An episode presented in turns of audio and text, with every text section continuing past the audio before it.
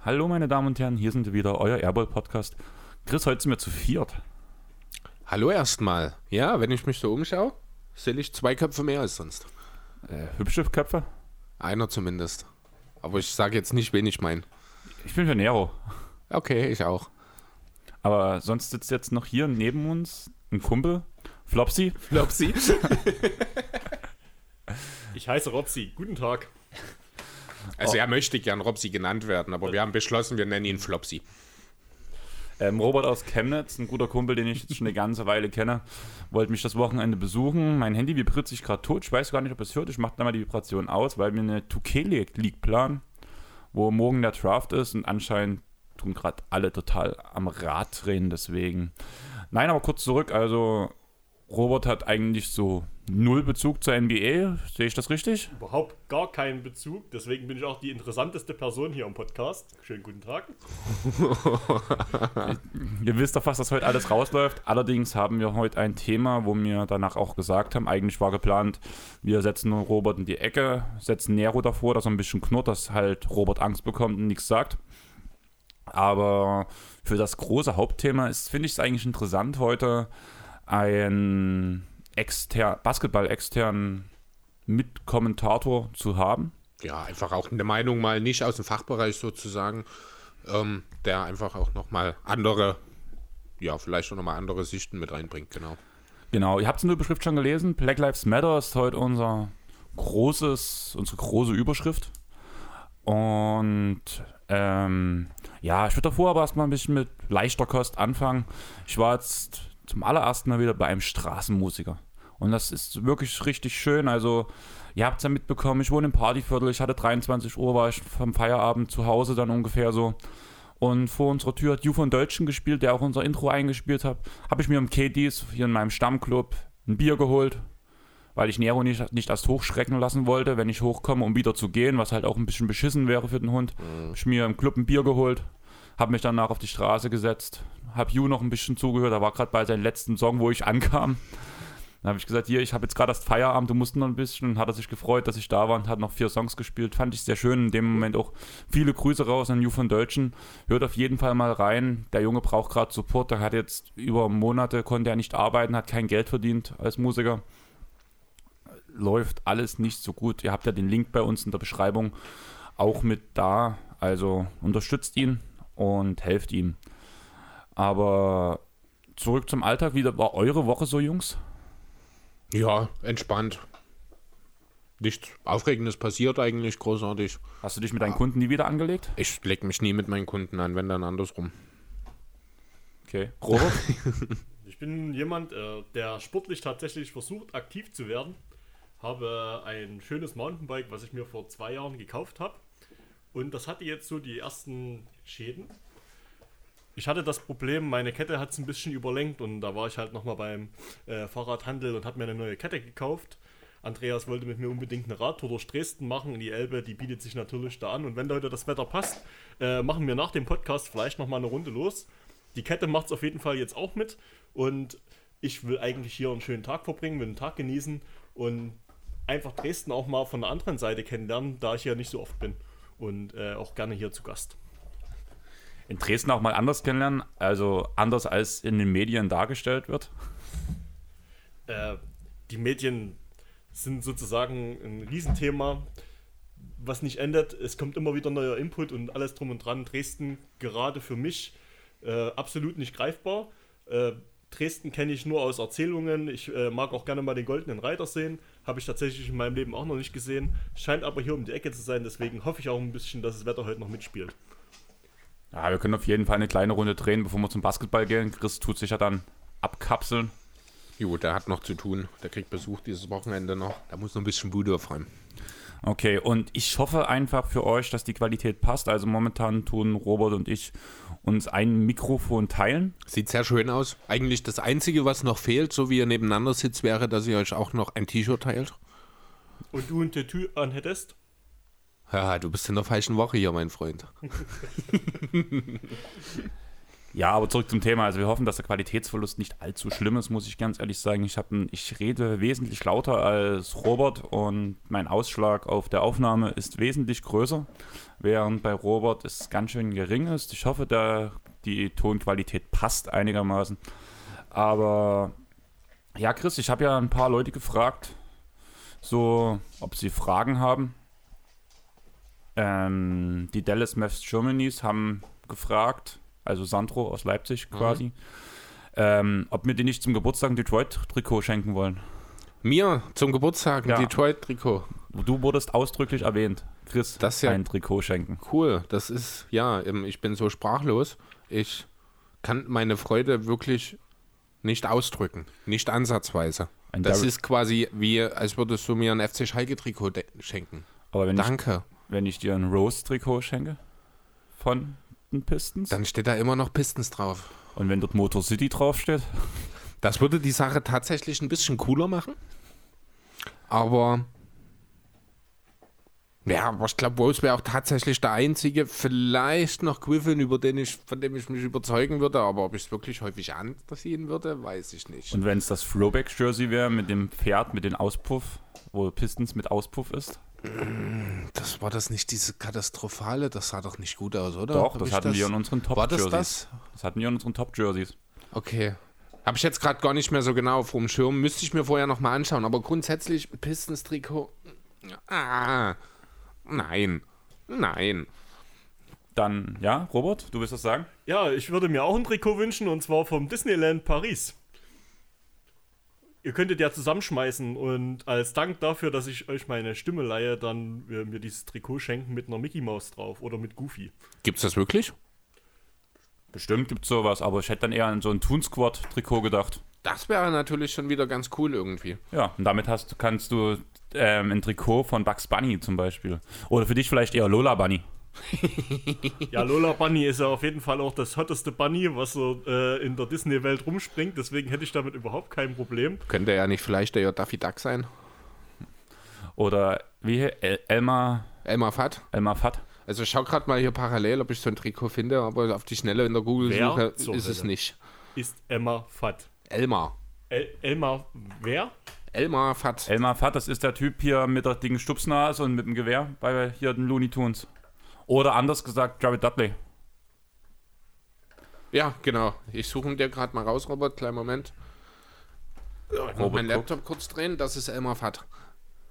Okay, den hatte ich jetzt gar nicht mehr auf dem Bildschirm, aber wenn ich sein Gesicht sehe, da erinnert er mich schon ein bisschen an mich. Ja, stimmt. Also zumindest mit dem Gewehr er macht er einen gefährlichen Eindruck. Ja, nur mit dem Unterschied, dass du kein Gewehr brauchst, um gefährlich zu wirken, ne? Aber zurück zum Basketball. Chris, ich habe wieder mal bei Clutch Points ein schönes Bild rausgesucht. Und meine Frage an dich wäre: Wir springen mal zehn Jahre in die Zukunft. Nein, James Dolan hat die Nix immer noch nicht verkauft. Schön wär's aber. ja, allerdings. Ähm, ich möchte ein Ranking von dir haben von fünf Spielern. Okay. Musst du dir das aufschreiben? Nein, noch fünf, Ich- fünf ich- bekommst du hin. Ich, ich stehe mit Stift bereit, sicher, sicher. Curry, Steph? Steph, na klar. Okay. Durant, Hm? Giannis, Mhm. Kawhi und Harden. Okay. Also alle werden zu dem Zeitpunkt sehr wahrscheinlich ihre Karriere beendet haben in zehn Jahren.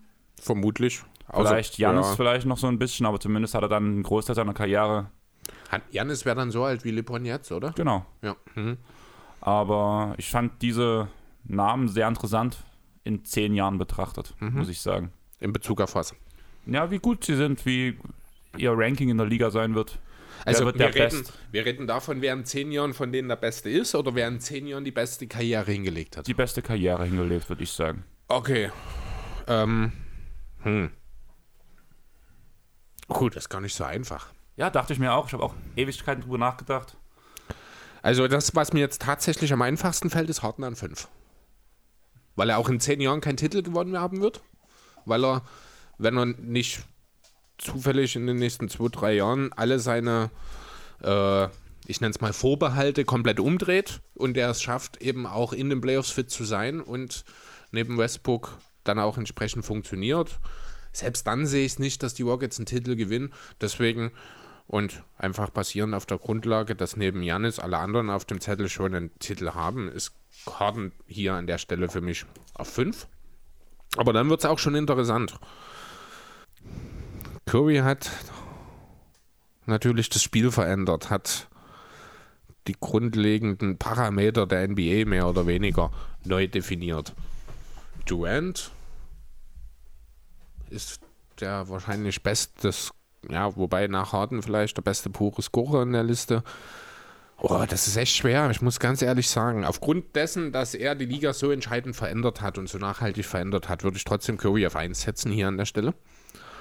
Würde danach dann, ich glaube, mit Kawhi gehen.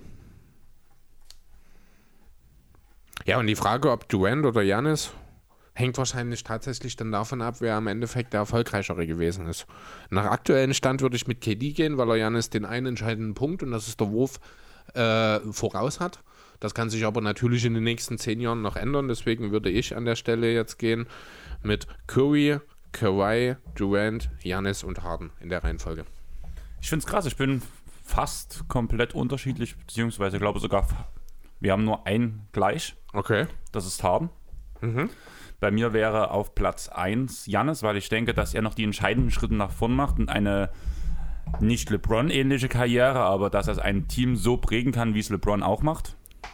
Ja, möglich natürlich. Was mir hier an der Stelle, warum ich ihn auf 4 habe, ist in erster Linie erstmal die Tatsache, noch ist kein Titel da. Er ist der einzige neben Harden in der Liste ohne Titel.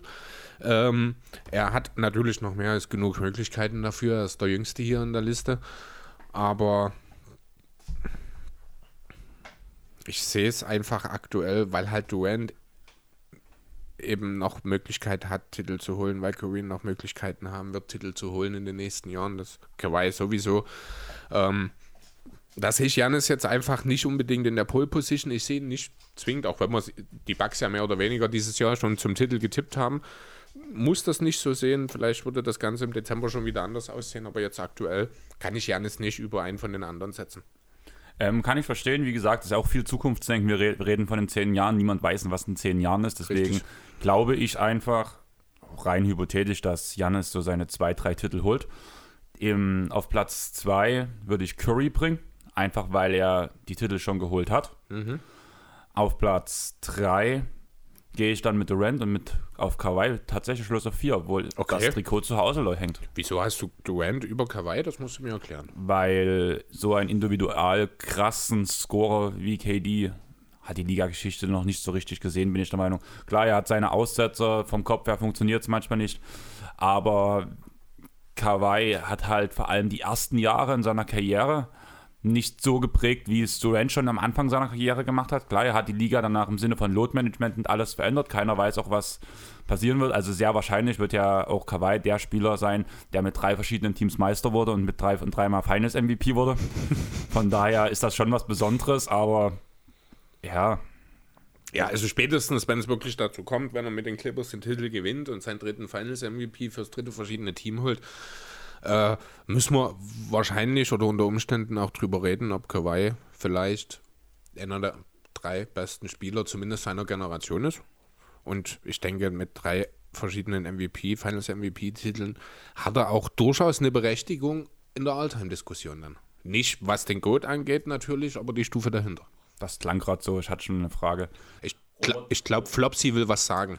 Flopsy möchte was sagen. Und zwar hat Flopsy eine Frage das Ranking bezieht sich jetzt auf einen Zeitraum von insgesamt zehn Jahren. Könntet ihr dieses Ranking auch durchpressen, wenn ihr jetzt sagt, okay, wir äh, reduzieren äh, diesen Intervall auf zwei Jahre? Könnte man natürlich auch. Also, äh, dass wir sozusagen die ganze Thematik ranken, wie es in zwei Jahren wäre, es würde auch funktionieren, natürlich. Wäre wesentlich einfacher. Würde sich, ich glaube, bei mir nicht wirklich was ändern. Ja, bei mir tut es dann Janis ganz weit nach hinten. Bei dir, ja, das stimmt. Bei dir ist dann Janis natürlich äh, entsprechend ein bisschen, oder würde entsprechend ein bisschen durchgerückt werden. Bei mir würde sich, ich glaube, nicht wirklich was ändern. Ob nun in zwei Jahren oder in zehn Jahren die Reihenfolge, würde ich beibehalten, ich glaube. Auch wenn es komisch klingt, bei der in zwei Jahren, einfach weil ich der Meinung bin, dass dann Kawhi schon seinen Titel geholt hat für die Clippers, mhm. bin ich dann wirklich an dem Punkt Curry, Kawhi, Durant, Janis, Harden. Also, also dann meine Liste, Liste, sozusagen. Genau, deine genau. Liste dann. Jo, aber ich denke, wir sind uns zumindest grundsätzlich erstmal einig, dass hier Curry auf die 1 gehört, oder? Ja, auf jeden Fall. Also, Ja, Die einzige, die einzige Diskussion, die ich geführt hätte, ob er hier auf die 1 gehört, muss ich ehrlich sagen, wäre, wenn hier Dirk mit drin gestanden hätte. Einfach aufgrund des Wertes für die Entwicklung der Liga an der Stelle. Ja, weil halt neben Curry ist wahrscheinlich Nowitzki seit den 2000ern der Spieler gewesen, der ja die Liga am in- intensivsten beeinflusst hat mit letzten Endes. ja, aber dann kannst du ja im Endeffekt sagen, wenn das neue Rockets-Prinzip funktioniert, müsstest du dann ja auch Harden mit dem neuen Spielprinzip. Das funktioniert aber natürlich erst an dem Punkt, wo Harden damit auch einen Titel geholt hat.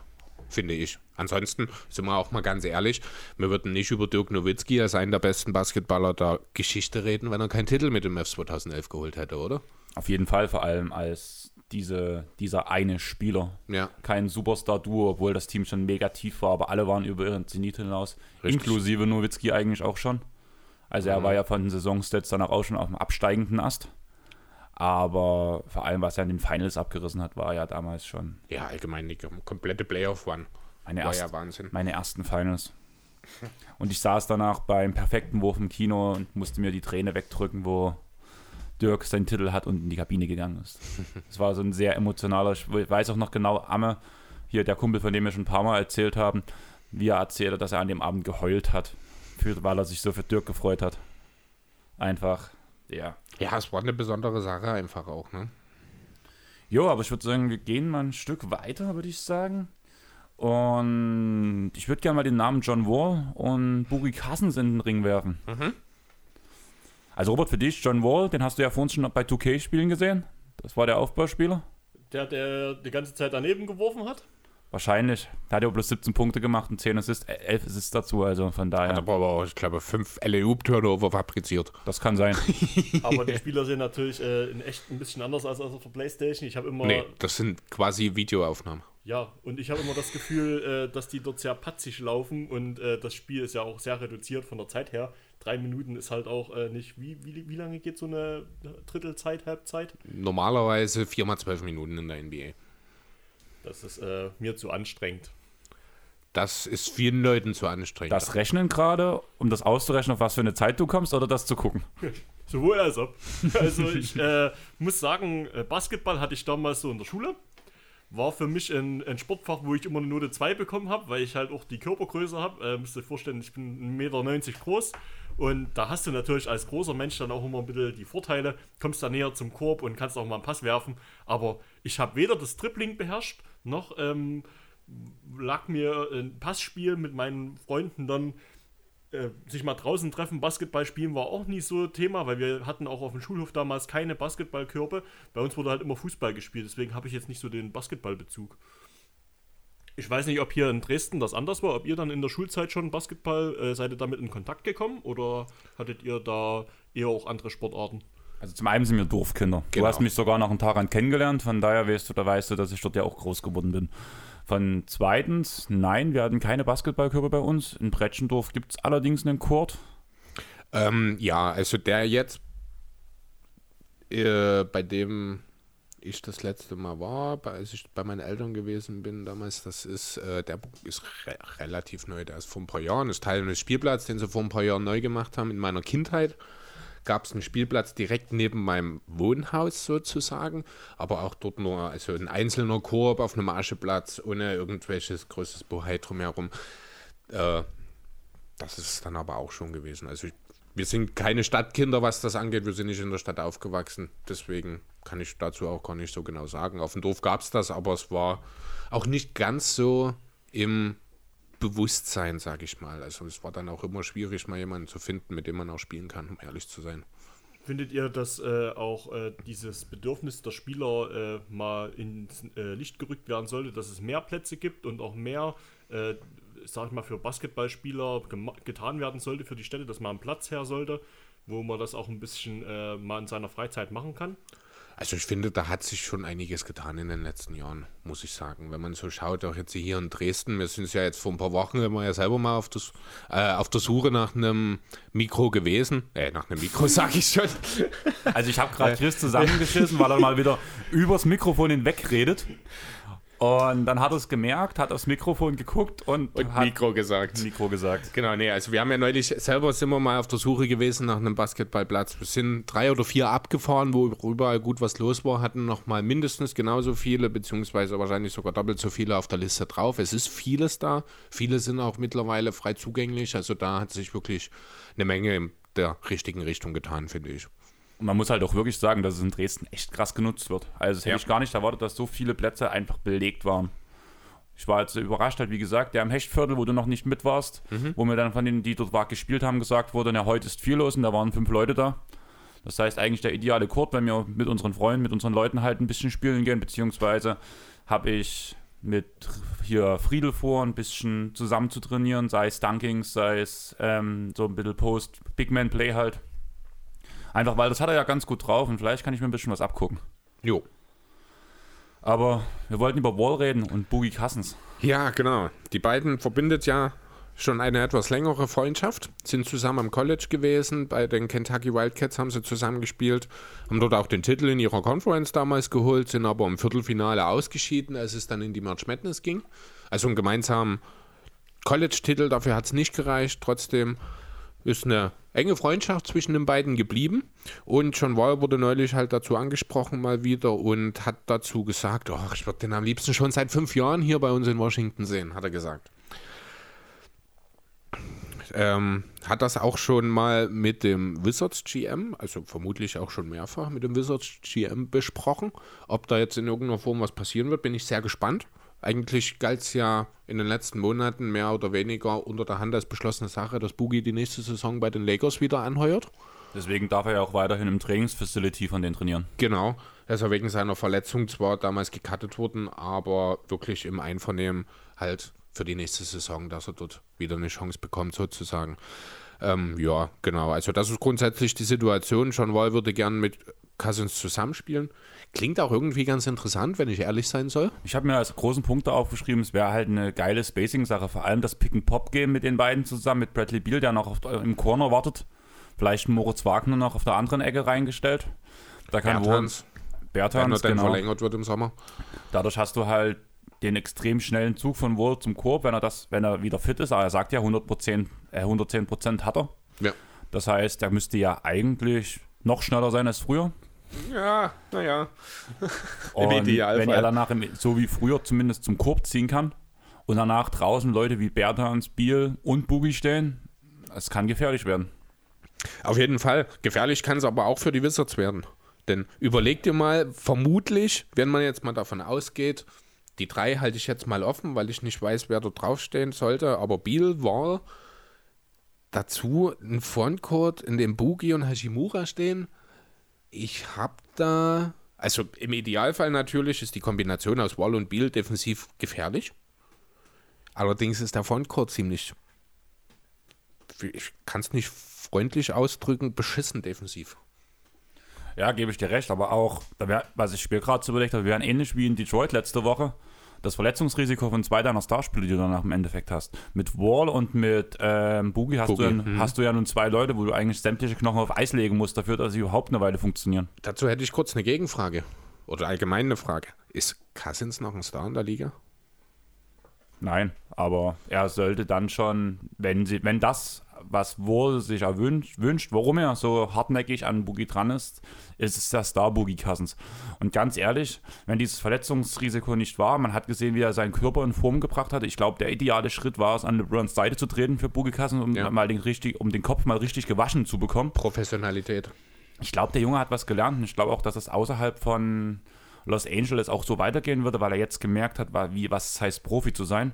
Und vor allem mit vielleicht noch so einem Typen wie Warner an seiner Seite funktioniert das schon. Da war es natürlich, entschuldige, wenn ich dich unterbreche, aber da war es natürlich schlecht, die ersten Jahre seiner Karriere in Sacramento zu verbringen.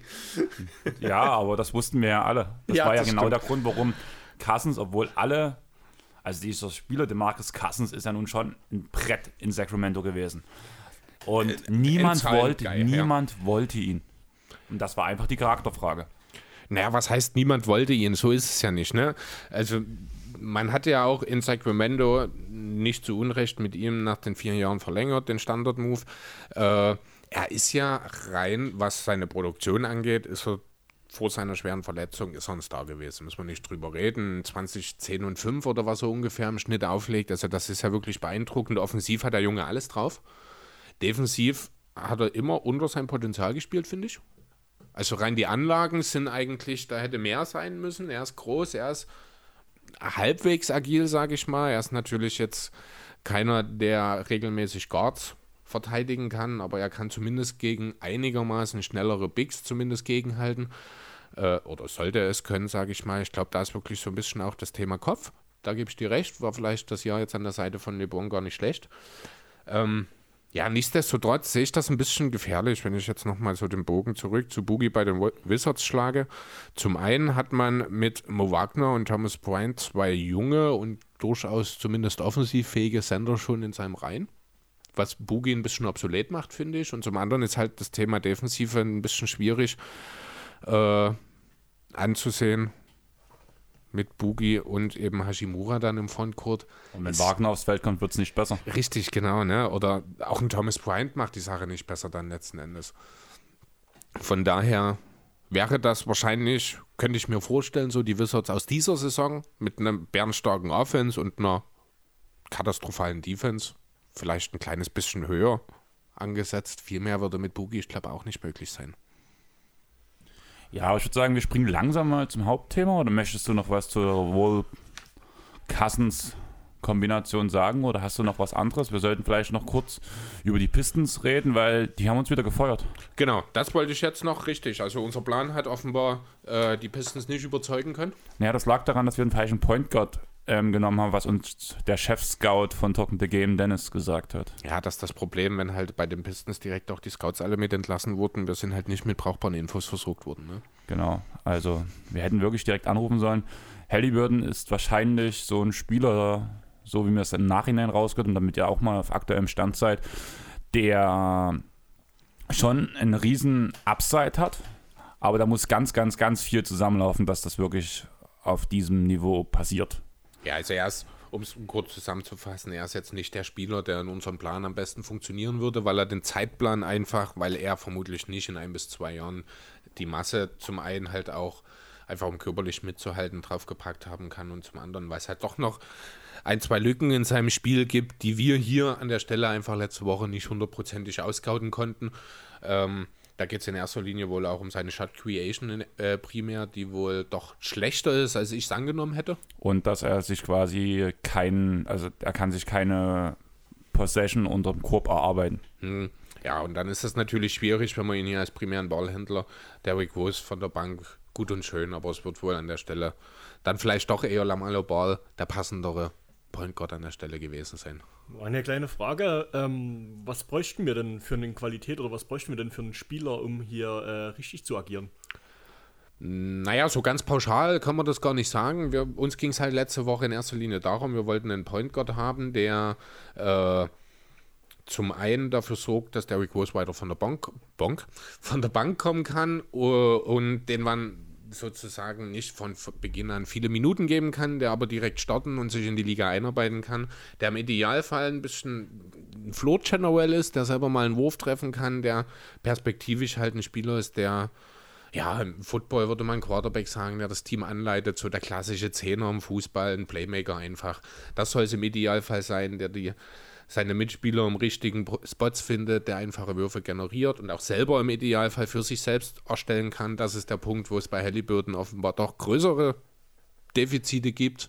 Von daher, ja, also das ist so ganz grob das Profil sozusagen. Aber diese Qualität äh, gibt es dann von anderen Spielern oder äh, ist das der Spieler, an dem wir dann arbeiten müssen? Ähm, also der Draft grundsätzlich so, äh, ist folgendermaßen, das funktioniert so.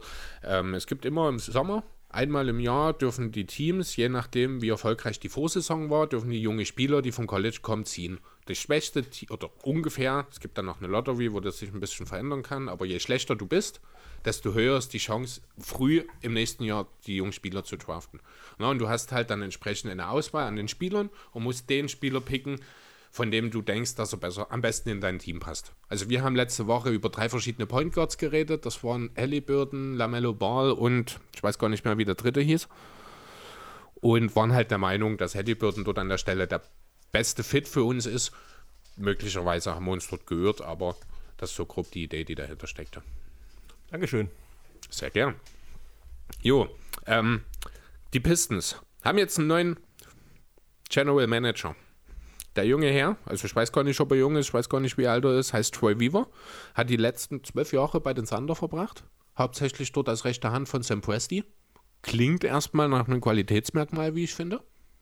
Ja, also wer drei MVPs draftet, Kann so wenig falsch gemacht haben, ne? richtig.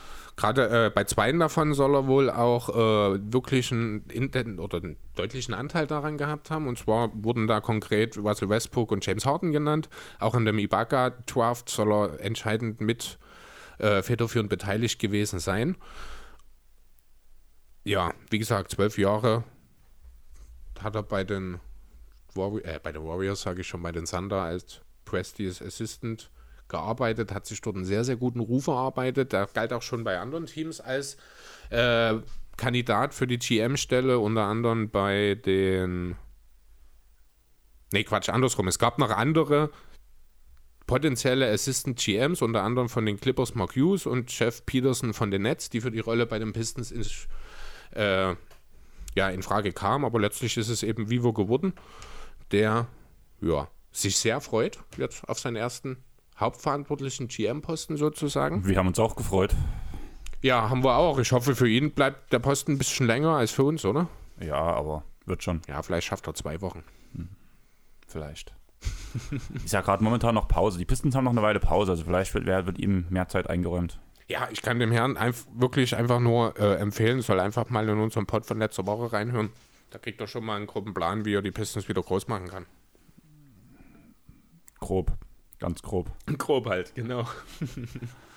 Nochmal, ich wurde darauf angesprochen, warum wir Blake und Rose nicht weggedraftet, ha- äh, weggetradet haben. Mhm. Hab das meistens so begründet, dass wir zwei Stunden nach einem Blake-Deal gesucht haben und keinen gefunden haben, wo wir mit Sicherheit sagen können, klar, wir hätten sagen können, ja, gibt uns den und den und den und den Spieler, diese jungen Spieler nehmen wir und ihr kriegt Blake Griffin, zum Beispiel mit Boston, dass wir Tatum und Brown kriegen und ja, hätten wir uns einen Deal zusammenzimmern können, aber das wäre einfach nicht realistisch gewesen, deswegen haben wir uns für den realistischsten Weg entschieden. Der realistischste Weg ist, Blake bleibt in Detroit. Genau, Punkt. also das Einzige, worüber wir eigentlich mal ganz kurz ein bisschen intensiver bei einem Trade geredet haben, war der, ja, der Griffin Wall One-on-One-Deal mehr oder weniger. Und da gibt es einfach von beiden Seiten auch keinen Sinn dahinter, den durchzuziehen. So. Deswegen war es für uns einfach, hat es keinen Weg gefunden, den Griffin-Deal sinnvoll zu verdienen. Das wird sich in der Zukunft vielleicht ändern, wenn er dann in seinem letzten Vertragsjahr ist Oder MVP wird. oder MVP wird, ja, genau.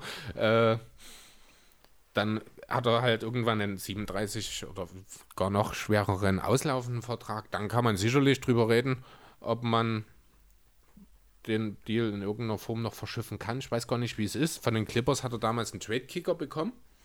Ob der nochmal greifen würde, also als er zu den Pistons getradet wurde, bin ich sicher, wurden diese 15% aktiviert. Ich weiß nicht, ob das bei einem weiteren Trade auch nochmal der Fall ist. Das müsstest du gucken. Keine Ahnung. Keine Ahnung. Ich habe damit, also Ma- Macht, ich glaube, aber in dem Fall auch nicht wirklich einen Unterschied letzten Endes, denn wir reden hier davon, dass das perspektivisch eh erst in seinem letzten Vertragsjahr passiert. Das dauert noch ein bisschen. Bis dahin gibt es einfach keine echte, kein echtes Szenario, in dem man Blake in irgendeiner Form woanders hinschiffen kann. Bei Derrick Rose würde das ein bisschen anders aussehen, aber hier habe ich ja letzte Woche auch deutlich gesagt, ich bin ein Fan von Loyalität. Rose hat sich sehr deutlich geäußert, dass er gerne in Detroit bleiben will. Die Franchise hat das mehr oder weniger auch so zurückgegeben und ein verdienter Spieler, der gerne für dein Team spielt und arbeitet, so jemand sollte belohnt werden, finde ich. was auch ein verdienter Spieler ist, um mal auf unser Hauptthema zu kommen, ist Mr. Flat Earth. Uncle True, ja, ein verdienter Spieler ist er auf jeden Fall, da ist was dran.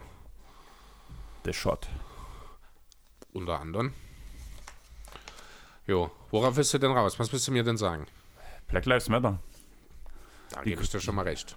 Die, also wir haben halt, zum anderen hat auch unser Freund von der Insta-Seite 76ers.de mir heute noch geschrieben und hat gefragt, ob wir über die Kyrie-Thematik reden können.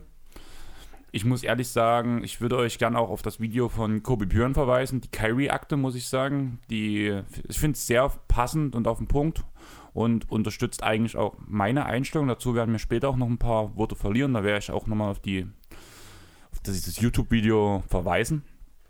Aber Ja, grobe Zusammenfassung. Es muss halt ein Chor von bis zu 80 Spielern waren es, glaube gewesen. Ich, irgendwann, ich, Ungefähr, genau. um die 80 Spieler, wo Kyrie halt als Gewerkschaftschef, Vize. Vizechef, den er einberufen hat, was als wie eine Art QA funktionieren sollte, wo halt Fragen aufgeworfen wurden, wo auch Themen aufgeworfen wurden, zum Beispiel Thema Spielerversicherung oder wie gewisse Sachen innerhalb der Bubble in Disneyland ablaufen sollen.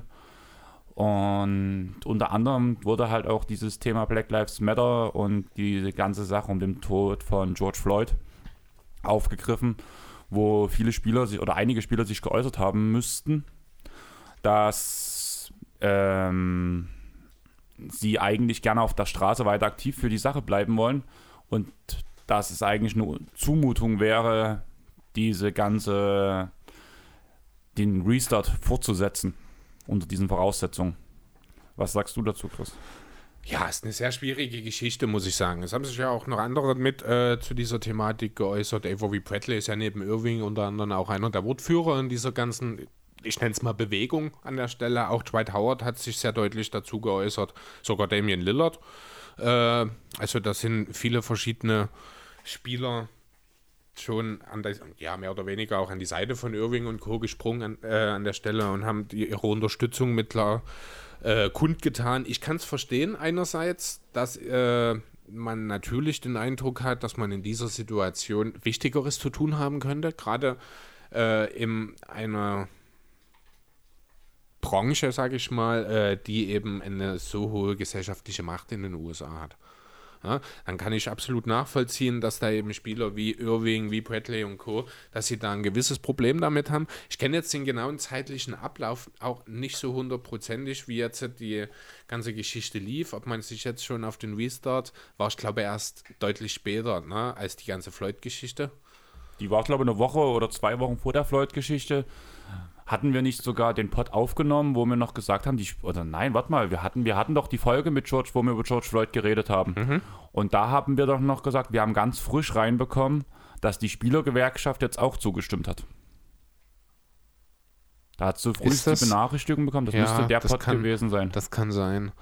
Ähm, also es ist schon, worauf ich hinaus will, es wirkt schon manchmal ein bisschen so, als würde man die NBA hier ein bisschen hinhängen und versuchen, oh, wie sage ich es, ja, äh, damit von eigentlichen Problemen abzulenken. Manchmal hat es schon irgendwie den Eindruck, weil man auch teilweise so ein bisschen das Gefühl vermittelt bekommen hat, wir wollen jetzt auf Biegen und Brechen, dass die Sache weitergeht. Ähm, vielleicht nehme ich das auch ein bisschen falsch wahr, weil das die, ja, der Eindruck ist, den man im deutschen Profisport vermittelt hat, mit der Bundesliga, also Fußball, als auch mit der BBL. Das muss jetzt unbedingt passieren. Lass uns jetzt dort vorankommen. Äh, vielleicht habe ich das ein bisschen auch auf die NBA projiziert. Ganz sicher bin ich, was diese ganze Thematik angeht, nach wie vor nicht. Äh, sowohl in Bezug auf Corona als auch in Bezug auf Black Lives Matter. Hm. Ich weiß aber auch nicht so richtig aktuell, was so ein Mittelweg wäre. Also die Liga hat es ja den Spielern freigestellt, mehr oder weniger. Man hat ihnen angeboten, ihr müsst nicht teilnehmen, das ist okay. Allerdings kostet das Ganze dann, ich glaube, pro verpassten Spiel 1,1 Prozent ihres Gehalts. Ähm, es geht bloß um die 14 Spiele. Wenn du also alle Spiele, die für die Saison noch fehlen, von den 82 Spielen, Aha. sollen bezahlt werden. Ja. Minus, wenn du nicht mit in die Bubble reist, die Spiele, die du spielen würdest. Was Also maximal. diese acht. Genau. Diese, und es geht nur wirklich vom Geld her um diese acht Spiele. Dieses Gehalt für acht Spiele bleibt den Spielern verwehrt. Genau, und das sind, ich glaube, habe ich, das ist ein Schlüssel, wie der genau zustande kommt, weiß ich auch nicht genau, äh, von 1,1 Prozent, ich glaube, sind das pro Spiel dann. Also des Jahresgehalts, vermute ich mal stark. Es muss dann halt natürlich jeder selber wissen, ob, ihn, ob ihm das persönlich wert ist. Ich meine, verdient tun sie alle mehr als genug, von daher denke ich, könnte man, wenn eben entsprechend da etwas anliegt, was für die persönliche für die eigene Persönlichkeit, sage ich mal, wichtiger ist einfach, und das ist nun mal diese Black Lives Matter-Thematik aktuell, dann kann ich durchaus nachvollziehen, wenn der eine oder andere Spieler sagt, ich verzichte an der Stelle auf das Geld, ich verzichte auch vielleicht darauf, jetzt die letzten Spiele mitzumachen, weil ich will lieber gesellschaftlich was bewirken. Na, da fällt mir ein schönes Beispiel dazu ein, das ist jetzt schon ein paar Wochen her, Jalen Brown von den Celtics, der ist mit einem Auto quer durch die Land gefahren, irgendwo in den Süden, ich glaube nach Atlanta Nach oder Atlanta. war Atlanta, ne? Und hat dort, ist, hat dort dann an einem Protest teilgenommen. Finde ich unglaublich. Sowas funktioniert natürlich nicht, wenn die Spieler in der Bubble sind. Andererseits ist den Spielern erlaubt, rauszugehen. Die müssen, ich glaube, dann getestet werden, wenn sie wieder reinkommen. Allgemein sollen die Spieler ohnehin jeden zweiten Tag getestet werden. Ähm, und wenn du halt rausgehst, beispielsweise an irgendeinem Protest teilnimmst, ich meine, Orlando ist gleich nebenan, da wird es sicher auch die eine oder andere Möglichkeit theoretisch geben. Und man kommt zurück und man hat sich infiziert, dann musst du halt davon ausgehen, du bist dann zwei Wochen raus. Und das ist dann auch ein Punkt, wo dann, ich glaube, in dem Zusammenhang die finanzielle Thematik wieder greift. Anders wäre es, wenn die Spieler in der Bubble sich anstecken, denn dann würden sie zwar trotzdem natürlich in Quarantäne gesteckt werden, gehe ich stark davon aus. Es gibt keine konkreten Infos, was passiert, wenn wirklich ein positiver Fall eintritt. Ähm, aber dann würden sie, ich glaube, nicht auf das Geld verzichten, weil das ist dann quasi eine Krankschreibung. Wohingegen, wenn man nach draußen geht, ist das selbst verschuldet, sage ich mal an der Stelle. Ja, ich muss halt wirklich sagen, ich verstehe die Spieler, die halt draußen aktiv sein wollen. Allerdings muss ich ehrlich sagen, ich finde so diesen Weg, den zum Beispiel ein Austin Rivers oder ein Ed Davis angehen wollen, dass man das verdiente Geld zum Spenden für die Organisationen, die sich für Black Lives Matter einsetzen, nutzt. Oder einen gewissen Prozentsatz. Austin Rivers hat es ganz klar gesagt, es gibt Spieler wie Kyrie, die haben ihre großen Verträge, das sind Multimillionäre. Aber es gibt auch die Spieler, die zwar mehr Geld als wir Normalsterbliche haben, aber die ja im Vergleich zu den anderen Spielern wie in Austin Rivers, was verdient er dieses Jahr? 6 Millionen. Ich glaube sogar ein bisschen mehr. Aber, oder reden wir von Rookies zum Beispiel. Auch Rookies bekommen ja nun am wenigsten mit. Ja, oder einfach bloß ein Veteran zum Minimum. Ja, aber die haben dann meistens wenig schon Geld. Veterans haben meistens schon irgendwo ein gewisses Geld, auch wenn es nicht viel ist. Während ein Rookie, der gerade erst in die Liga kommt, der vorher keine finanzielle Einkünfte hat, darauf angewiesen ist zu spielen, weil er sonst das, sich das ja ähm, nicht leisten kann. Da gab es ja ganz viele Gespräche, wo die Lockout-Seasons waren, auch von Reggie Jackson damals, der erstmal echt Probleme hatte, seine Bude zu behalten. Weil er mit Geld plant, was er dann auf einmal nicht mehr hatte. Ja, natürlich, klar, das ist der eine Punkt. Das betrifft natürlich in erster Linie die Spieler, die jetzt noch relativ frisch in der Liga sind. Das ist richtig. Das wird, Wilvers Vertrag ist deutlich geringer, als ich dachte übrigens. Sind nur 2 Millionen. Äh, ja, das sind natürlich Sachen, Spieler, die jetzt noch nicht lange in der Liga sind, die sich noch kein, keine Rücklage bilden konnten, für die ist das natürlich problematischer, das ist richtig. Ich glaube aber, wenn man so ein bisschen sich die Namen, die in diesem Zusammenhang öfter fallen, anschaut, dann sind das nicht diejenigen, um die, also ich will das jetzt nicht schlecht reden oder irgendwie klein machen. Natürlich sind die genauso wichtig wie die Kyrie Irvings, Avery Bradleys und Dwight Howards in dieser Geschichte, äh, stehen aber einfach nicht so sehr im Fokus. Ist ja logisch. Aber ich denke trotzdem, dass gerade ein Großteil von diesen Spielern bei diesen 80 Leuten dabei war. Ich glaube nicht, dass da bloß Wirklich? die Creme de la Creme der Spieler dabei war, weil ja zum Beispiel LeBron James sich schon für die Bubble ausgesprochen hat. Ja. Aber ich schätze schon, dass ganz, ganz viele Spieler davon waren aus diesem Kreis. So jüngere Spieler oder Spieler, die vielleicht das Geld ein bisschen auch aus dem Fenster rausschmeißen. Ja, möglich. Also sicher, das ist äh, durchaus realistisch. Nichtsdestotrotz ist es trotzdem eine unheimlich schwierige Geschichte. Wie willst du damit umgehen? Was ist, was ist der richtige Weg? Vielleicht hat ja Robert eine interessante Idee dafür. Ich habe einfach mal eine interessante Frage. Wie steht ihr denn eigentlich zu der Bubble? Äh, se, äh, seid ihr für die Bubble? Befürwortet ihr das, dass jetzt das Basketballsport äh, weiter fortgesetzt wird? Oder gehen wir dann schon wieder auf das andere Thema zu, dass hier äh, NBA auch mal ein äh, Zeichen setzen sollte, mit allen Spielern möglichst äh, gegen Rassismus? Puh, ist eine gute Frage. Ähm, ich muss ehrlich sagen, ich bin der Meinung, ich bin für die Bubble.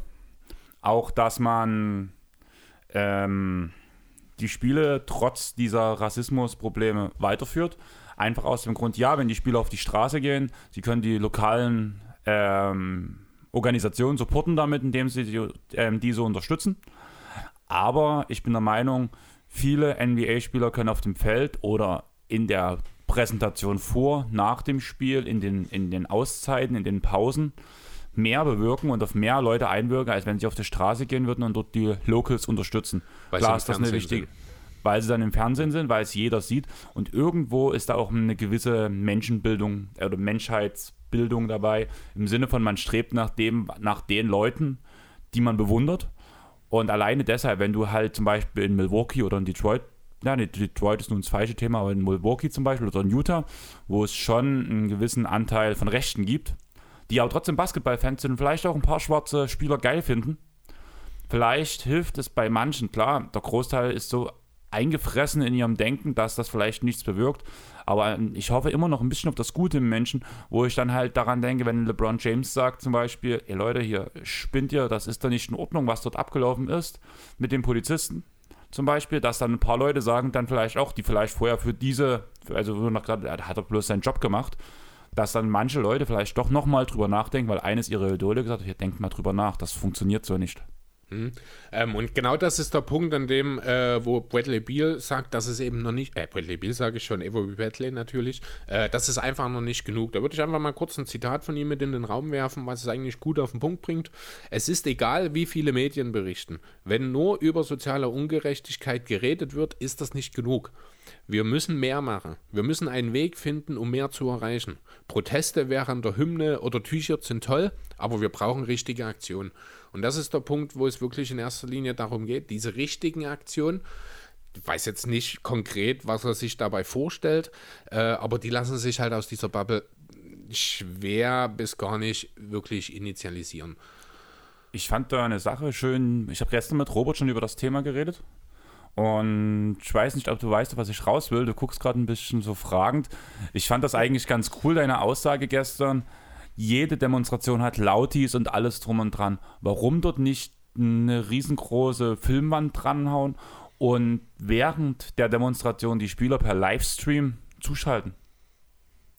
Das wird teilweise eine technische Frage einfach sein, eine Frage der Möglichkeiten. Du musst das ja alles ein bisschen organisieren. Du das wird jetzt vielleicht nicht zwingend das größte Problem sein, aber es müsste sich jemand drum kümmern. Das wäre sicherlich möglich. Ähm, ja, ist grundsätzlich eine gute Idee, würde definitiv auch helfen, denke ich. Und mehr sein als bei einer Hymne zu knien. Das ist richtig, wobei das ja erstmal grundsätzlich auch ein Anfang ist. Ne? Hat und sich ja sogar Mark Cuban dafür jetzt ausgesprochen, nachdem er 2017 ja sich noch dagegen gewehrt hat, wo dieser Kaepernick-Fall war. Ja, genau. Also da hat er, äh, also da haben ja allgemein eigentlich überall in den USA haben sich die Meinungen dahingehend geändert. Die NBA ist jetzt so die äh, letzte große Liga, sage ich mal, bei der dieser Kniefall noch verboten ist. Also selbst in der NFL und auch in der MLS auf jeden Fall wurde der jetzt direkt auch äh, erlaubt. Selbst Roger Goodell, der sich ja als Commissioner der NFL sehr, sehr intensiv und als auch äh, enger Vertrauter von Donald Trump immer sehr deutlich dort dagegen positioniert hat, musste jetzt eben klein beigeben und diese Sache erlauben sozusagen. Bin mir ziemlich sicher, dass das Adam Silver in der NBA relativ schnell nachziehen wird. Ich wollte schon sagen, ich glaube auch ganz ehrlich, vielleicht tut das auch gar nicht erlauben, sondern sagt einfach, okay, ihr habt es gemacht, haben wir nie gesehen. Wir haben es dann nicht gesehen. Haben das, ja, das finde ich dann schließt. aber das falsche Zeichen. Dann finde ich es find besser, wenn sich Adam Silver hinstellt und sagt, ist okay, wir ändern das. Kein Augenzwinkern und wir tun mal so, als wäre das nicht passiert, denn dann, äh, das wird so ein bisschen das falsche Zeichen geben, weil das eine gewisse Passivität in dieser Thematik ausdrückt, die einfach fehl am Platz ist.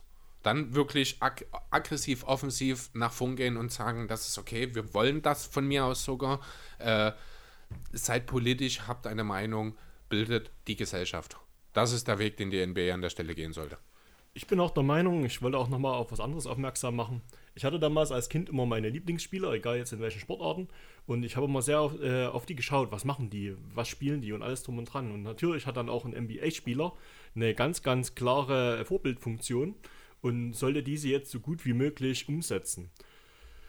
In Zeiten von dieser Bubble äh, muss man ganz klar sagen, wenn jetzt nur die Bubble wäre, wäre das, denke ich, für die Spieler ein kleineres Problem. Aber dadurch, dass jetzt diese ganzen Rassismusvorwürfe kommen und äh, auch hier sehr, sehr viele, also keine Vorwürfe, sondern einfach nur die Tatsache, dass wir halt jetzt einen Ausnahmezustand haben in den USA, äh, sind auch hier eigentlich besondere Methoden oder wir, wir, brauchen, wir brauchen neue Wege. Es müssen äh, neue Wege gefunden werden, um auch den Kindern zu sagen, wehrt euch gegen Rassismus. Äh, ich glaube, wenn wir das jetzt können, dann haben uns das unsere Eltern irgendwann mal beigebracht und gerade, ich denke, die Zukunft liegt in den Kindern das vertrete ich und da, da bin ich auch, stehe ich auch voll dahinter. Und ich glaube, wenn wir jetzt schon den Kindern zeigen, hey, du bist jemand, lass dich von dem nicht äh, aufgrund deiner Hautfarbe oder aufgrund deiner Religion äh, kleiner machen, als du überhaupt bist, dann versteht das das Kind und kann dann vielleicht auch später besser mit äh, diesem Thema umgehen.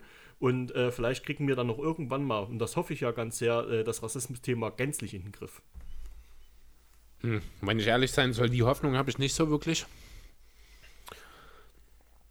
Nicht, dass es nicht eine schöne Vorstellung wäre, die Rassisten zu streichen, aber das ist eher, halte ich halt für relativ unrealistisch, dass das in den nächsten 20, 30, 40, 50 Jahren passiert. Leider. Ja, also ein Thema, was wir jetzt auch überhaupt noch gar nicht angesprochen haben, was ich auch gerne einfach nochmal mit äh, in den Raum werfen will, ist das Thema Risikogruppe. Haben wir ja auch schon mal vor kurzem drüber gesprochen. Es betrifft ganz konkret drei Head Coaches in der Liga: Craig Popovich, Evan Chantry und Mike D'Antoni die alle 65 plus sind. Und auch da gibt es ja keine konkrete Lösung, wie mit ihnen umgegangen werden soll. Es wurde darüber diskutiert, ob man denn die betreffenden Risikopatienten, das sind ja nicht nur die drei, das sind auch te äh, teilweise Mitglieder aus den Staffs der Teams sicherlich noch dazu, ähm, ob man die generell ausschließt da gab es schon sehr deutliche Stimmen dagegen, unter anderem auch vom äh, Berater von Mike D'Antoni, der sich relativ deutlich dazu geäußert hat, äh, wenn man keine äh, vernünftige Lösung im Sinne seines Kunden, also seines Klienten findet, dann kann man durchaus hier auch die juristischen Weg gehen. Ja, genau. Es wurde ja auch von der Spielergewerkschaft so schon kommuniziert, dass man, also von der, nicht von der Spielergewerkschaft, von der Trainergewerkschaft, dass man sich einklagen möchte sogar danach. Genau, das ist äh, einerseits nachvollziehbar, andererseits irgendwie auch fahrlässig. Also das ist auch wieder so eine Sache, die hat Licht und Schatten. Ne? Einerseits klar, wenn du Coach eines NBA-Teams bist und das unter diesen besonderen Umständen jetzt die Liga, die Saison weitergeführt werden soll, dann wirst du natürlich dein Team anleiten und natürlich so erfolgreich sein wie möglich. Andererseits ist es leicht, gut, ist es irgendwo, ist es leichtsinnig zu sagen, äh, ich gehöre zwar zur Risikogruppe, aber ich gehe mit dort rein. Andererseits ist ja in der Theorie diese Bubble die sicherste Position überhaupt, oder?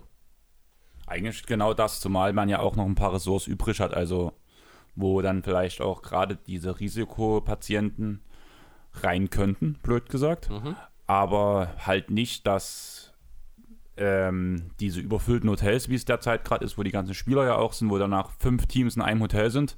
Klar, die Hotels sind trotzdem noch groß genug, aber danach für diesen kleinen Rahmen, wo nicht so viele Leute sind, dass die ein extra Hotel bekommen, wo es nochmal andere Sicherheitsstandards gibt. Also du meinst jetzt konkret die Risikopatienten? Leute, okay. Mal Aber blöd. dann trennst du sie vom Team. Weiß ich jetzt auch nicht, ob das so so hilfreich ist. Es kann ja zum Beispiel durchaus auch den einen oder anderen Spieler aufgrund einer Gesund äh, Krankenakte betreffen. Das soll ja aktuell vermutlich mal geprüft werden von einem Ärztegremium äh, ob da Spieler mit, beinhalt, äh, mit betroffen sind, die da auch mit reingehören. Bin mir sicher, dass es den einen oder anderen auch noch gibt. Und die dann ja, räumlich dann dort drin nochmal zu trennen, ist dann auch ein bisschen schwierig, finde ich. Ist die Bubble der richtige Weg? Kennst du eine Alternative? Also mir fällt keine Alternative ein, um ehrlich zu sein. Also würdest du schon sagen, es ist eine Möglichkeit, um den Spielbetrieb weiter fortzusetzen? Ja. Aber ist es wirklich optimal? Optimal ist in dieser Situation definitiv gar nichts. Ne, es gibt jede Menge Sachen, die verbesserungswürdig sind, die einfach aufgrund der Situation aber nun mal nicht besser umzusetzen sind. Deswegen äh, halte ich die Bubble für optimal, definitiv nicht. Unter der Voraussetzung, dass die Liga weitergeführt werden soll, ist es aber alternativlos.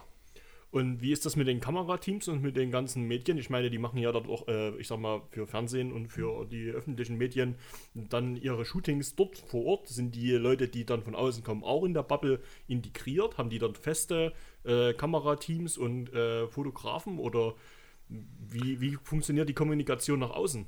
Also ich gehe stark davon aus, dass es einen entsprechenden einen Pool aus Medienmitarbeitern gibt, die ebenfalls für die Zeit der äh, Saisonfortsetzung dann entsprechend dort drin sind. Für die wird dieselben Regelungen gelten. Das heißt, die können raus, müssen halt davon ausgehen, dass es unter Umständen dumm läuft und sie positiv getestet zurückkommen und dann natürlich ihrem Job da entsprechend auch nicht nachgehen können. Das vermute ich offiziell habe ich nichts dazu gesehen, wie da mit den Medien. Also, Ole von den Korbjägern hat ja auch noch ein paar drüber geredet, dass er für drei Monate in der Bubble drin wäre als, als ähm, Journalist. Journalist. Genau, Genau. Also, genau, also genauso wie die Spieler sozusagen, dass sie wirklich dann drin sind, die ganze Zeit. Ja, also ich denke auch, dass da die Spieler noch mehr Freiheiten genießen als die Journalisten, bin ich der Meinung. Weiß dass die nicht. schon eine extra. Ja, es ist schwierig, weil die Journalisten gehören nicht zur NBA. Na, jeder Spieler ist ein Mitter äh, ist letzten Endes ist jeder Spieler gehört als Angestellter zur NBA. Die Journalisten sind externe ja, Arbeitstätige sozusagen dort. Kann schon sein, dass es dort regeltechnisch ein bisschen Abweichungen gibt, aber ich sehe es jetzt nicht unbedingt oder mir würde es nicht gefallen, äh, wenn dann dort nochmal mit unterschiedlichen Maß gemessen wird. Also ich bin der Meinung, sobald du in der Bubble drin bist, bist du Teil des Ganzen und äh, hast deine Funktion, deine Aufgabe genauso zu erfüllen wie ein Spieler, der auf dem Spielfeld steht. Genau. Also, dass da wirklich einfach jeder gleich ist dort drin sozusagen. Genau, also du hast eine Funktion, die Funktion füllst du dann aus, egal ob du den äh, Ball zum Korb wirfst oder ob du jetzt gerade das Foto machst, was dann am nächsten Tag in der Zeitung steht. Du bist ein Teil von dem Ganzen und äh, das ist echt erst beendet, wenn die Saison dann um ist oder wenn dann halt eine Lockerung kommt, von der vielleicht auch alle dann profitieren könnten. Aber das sind wir ja noch entfernt und äh, Thema Impfstoff. Äh, weiß ich jetzt nicht, wie weit äh, das jetzt weitergeht und ich hoffe natürlich, dass wir möglichst bald einen Impfstoff bekommen und hier wieder ganz normal alle zum Basketball gehen können und uns das anschauen können.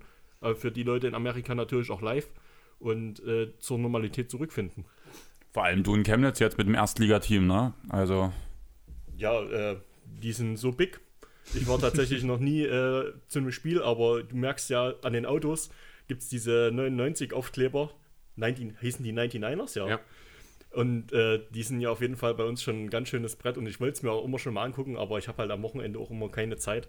Und, äh, oder ich bin einfach auch zu blöd, mir eine Karte zu kaufen. Ich wüsste gar nicht, wo ich ein Ticket herkriege. Du siehst es aber an den Autos. Meistens im Internet. Das ist ganz einfach oftmals. Musst du mir dann mal zeigen. du willst ja eh, dass ich nach Chemnitz komme, da machen wir das, wenn die Saison wieder angelaufen ist, die nächste, und dann gehen wir zusammen zu den Niners. Genau, und danach gehen wir äh, schön indisch äh, essen. Curry. Ja, ich habe jetzt Hunger. Das sollte eigentlich so ein bisschen der Wegpfeiler sein. Andreas, mach mir jetzt endlich was zu essen. Hättest du mal dein Frühstück aufgegessen? Naja, aber auch wenn gerade Mittagszeit ist, essen wir dann lieber ein bisschen später. Zum Beispiel an der Elbe. Du wolltest heute, wir können ja zum Beispiel am Goldenen Reiter essen, wenn du magst. Aber ich würde gerne nochmal, bevor wir nochmal auf das ganze Black Lives Matter Thema zurückkommen, auf den Punkt Verletzungen von Spielern innerhalb der Bubble, die nächstes Jahr eine Vertragsverlängerung unterschreiben sollten, weil das wurde ja auch bei dem Zoom-Poll von Kyrie besprochen, wo unter anderem Mitchell und Tatum ja dabei waren, was ja so zwei die, oder die zwei bekanntesten Namen sind, bin ich der Meinung, wo man gerade über die erste große Verlängerung redet. Und wie das gehandhabt werden soll. Die Idee dahinter, es gibt gerade halt zwei Varianten. Entweder es soll eine Versicherung geben, was passiert, wenn sich Spieler verletzen. Oder der bessere Weg, finde ich sogar, die andere Variante wäre, dass die Teams ihre Spieler jetzt schon verlängern können, vor der, ähm, bevor die Bubble losgeht. Was ist eure Meinung dazu? Was ist da der richtige Weg? Hm, interessant. Ich schaue jetzt gerade noch mal in den Zeitplan rein, wie die ganze Sache ablaufen soll.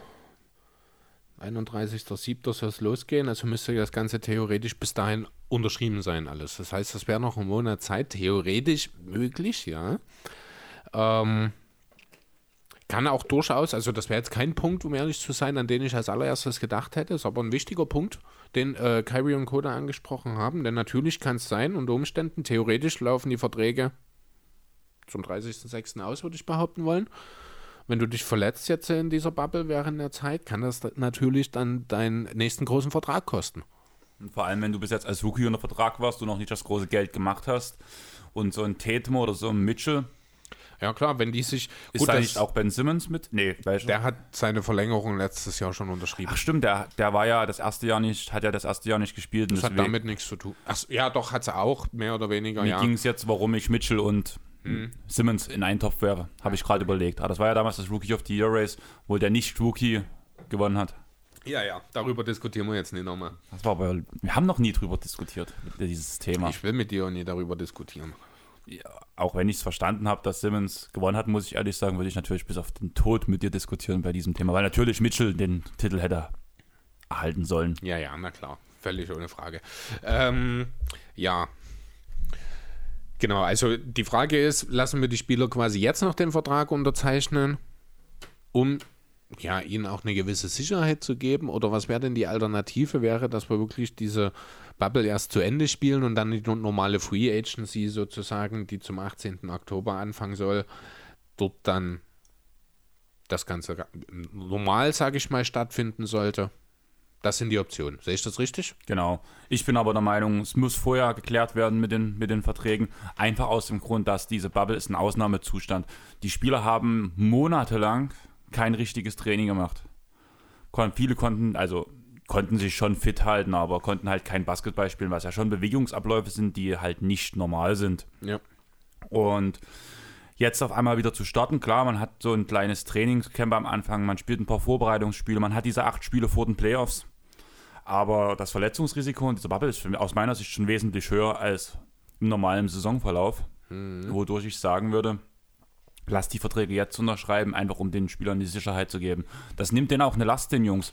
Wenn du deinen Vertrag jetzt schon safe hast und dann gehst du ganz anders ran, als wenn du äh, dort spielst und denkst, oh, wenn ich jetzt zum Korb ziehe und mir dort die Achilles-Szene reiße, war's das.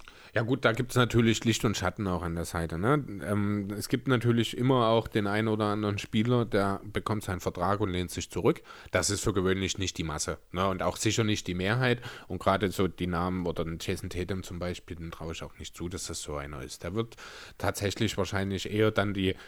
Äh, ja, die, die Ruhe, sage ich mal, die Sicherheit bekommen und entsprechend frei aufspielen können. Das ist richtig, das wird für die meisten zutreffen.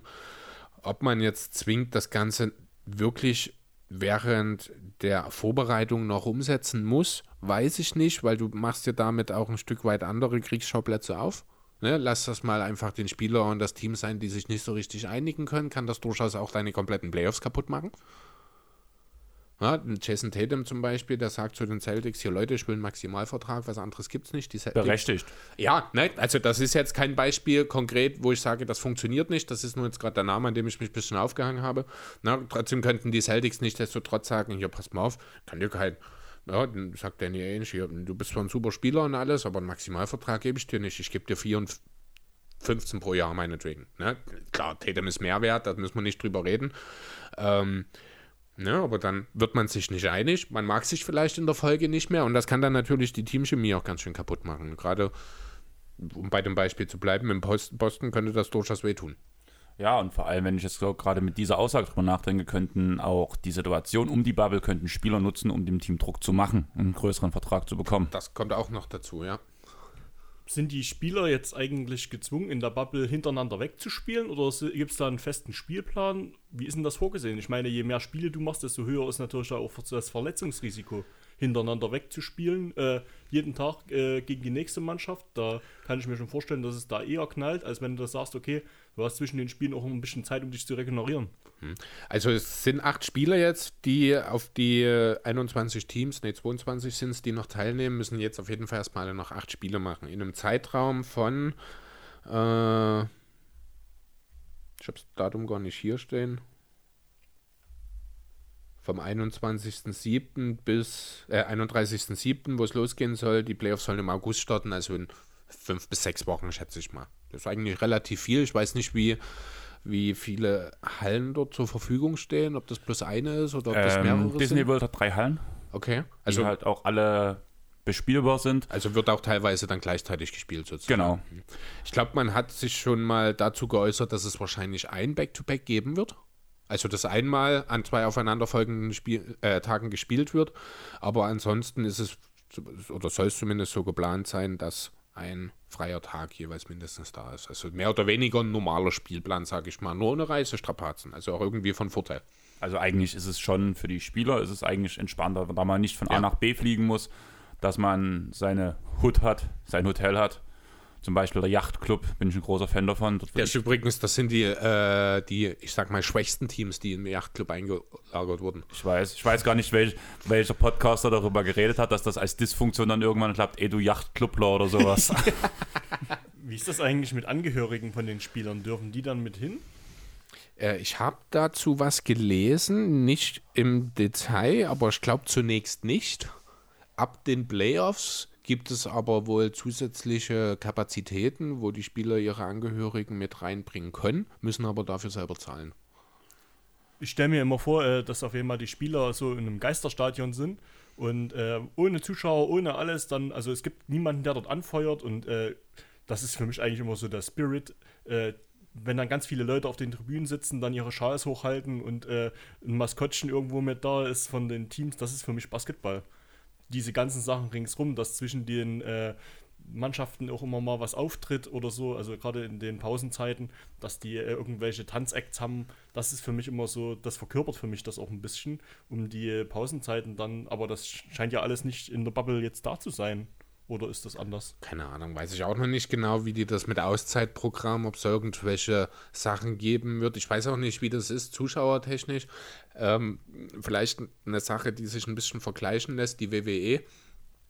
Die sind ja jetzt auch schon eine ganze Weile ohne Zuschauer unterwegs. Die haben das dann halt beispielsweise so gemacht, die sind ja auch gleich in der Nähe, auch in Orlando, äh, in ihrem NXT-Trainingscenter. Dort sind dann halt die ganzen Leute, die dort drin waren, sprich die ganzen anderen Kämpfer und sowas, haben dann halt um den Ring, haben die so ein bisschen Zuschauer dargestellt. Das war nochmal extra mit einem Zaun, also umzäunt, dass sie nicht an den Ring ran konnten.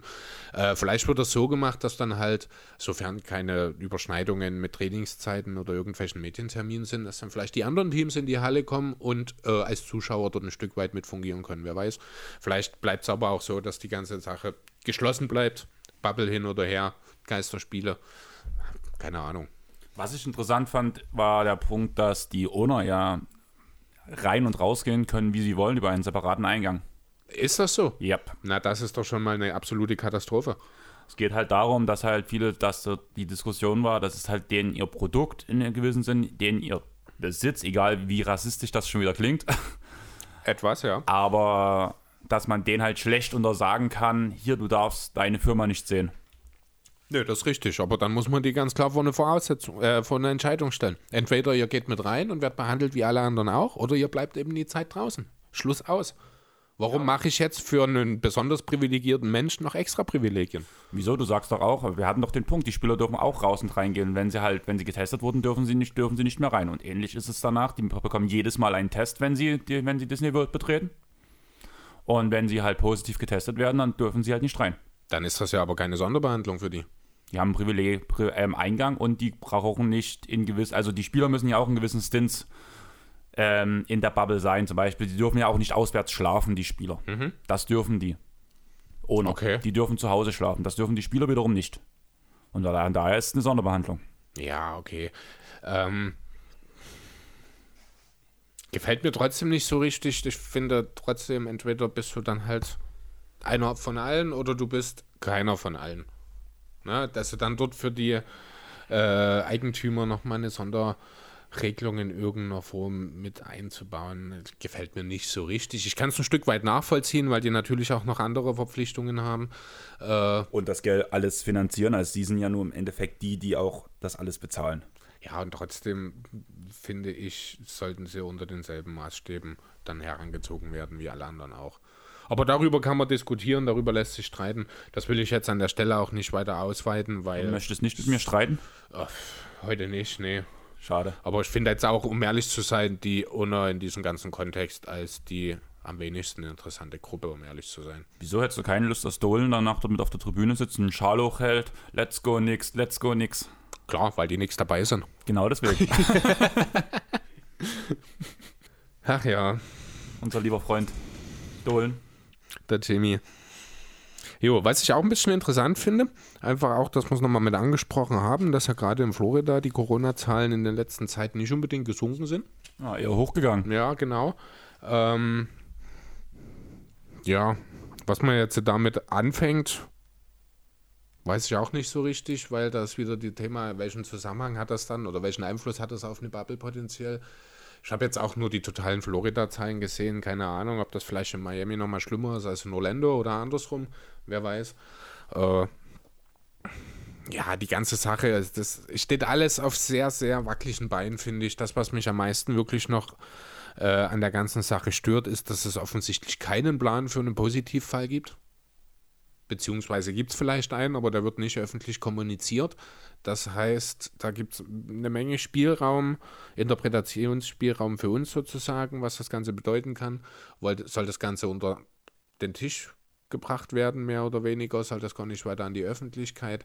Ist es am Ende vielleicht so, dass man versucht, bewusst äh,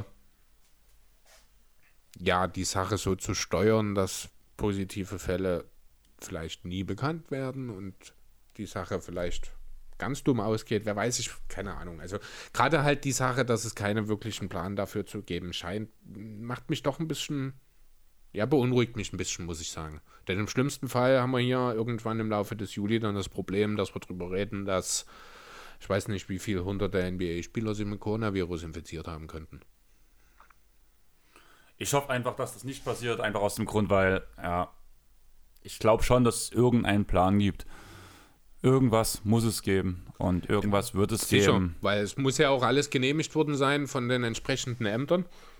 Also ich gehe davon aus, dass es bei den Amis genauso läuft wie bei uns, dass da ohne das Gesundheitsministerium so ein Plan nicht durchgesetzt werden kann. Äh, ja, sicher gibt es irgendeine Idee, aber dass man das nicht öffentlich macht dann dazu, finde ich ein bisschen seltsam, um ehrlich zu sein. Ich finde das gut, dass die Ärzte vorher alles testen und dass wir mal äh, von dem äh, schlechten Szenario weggehen in ein gutes.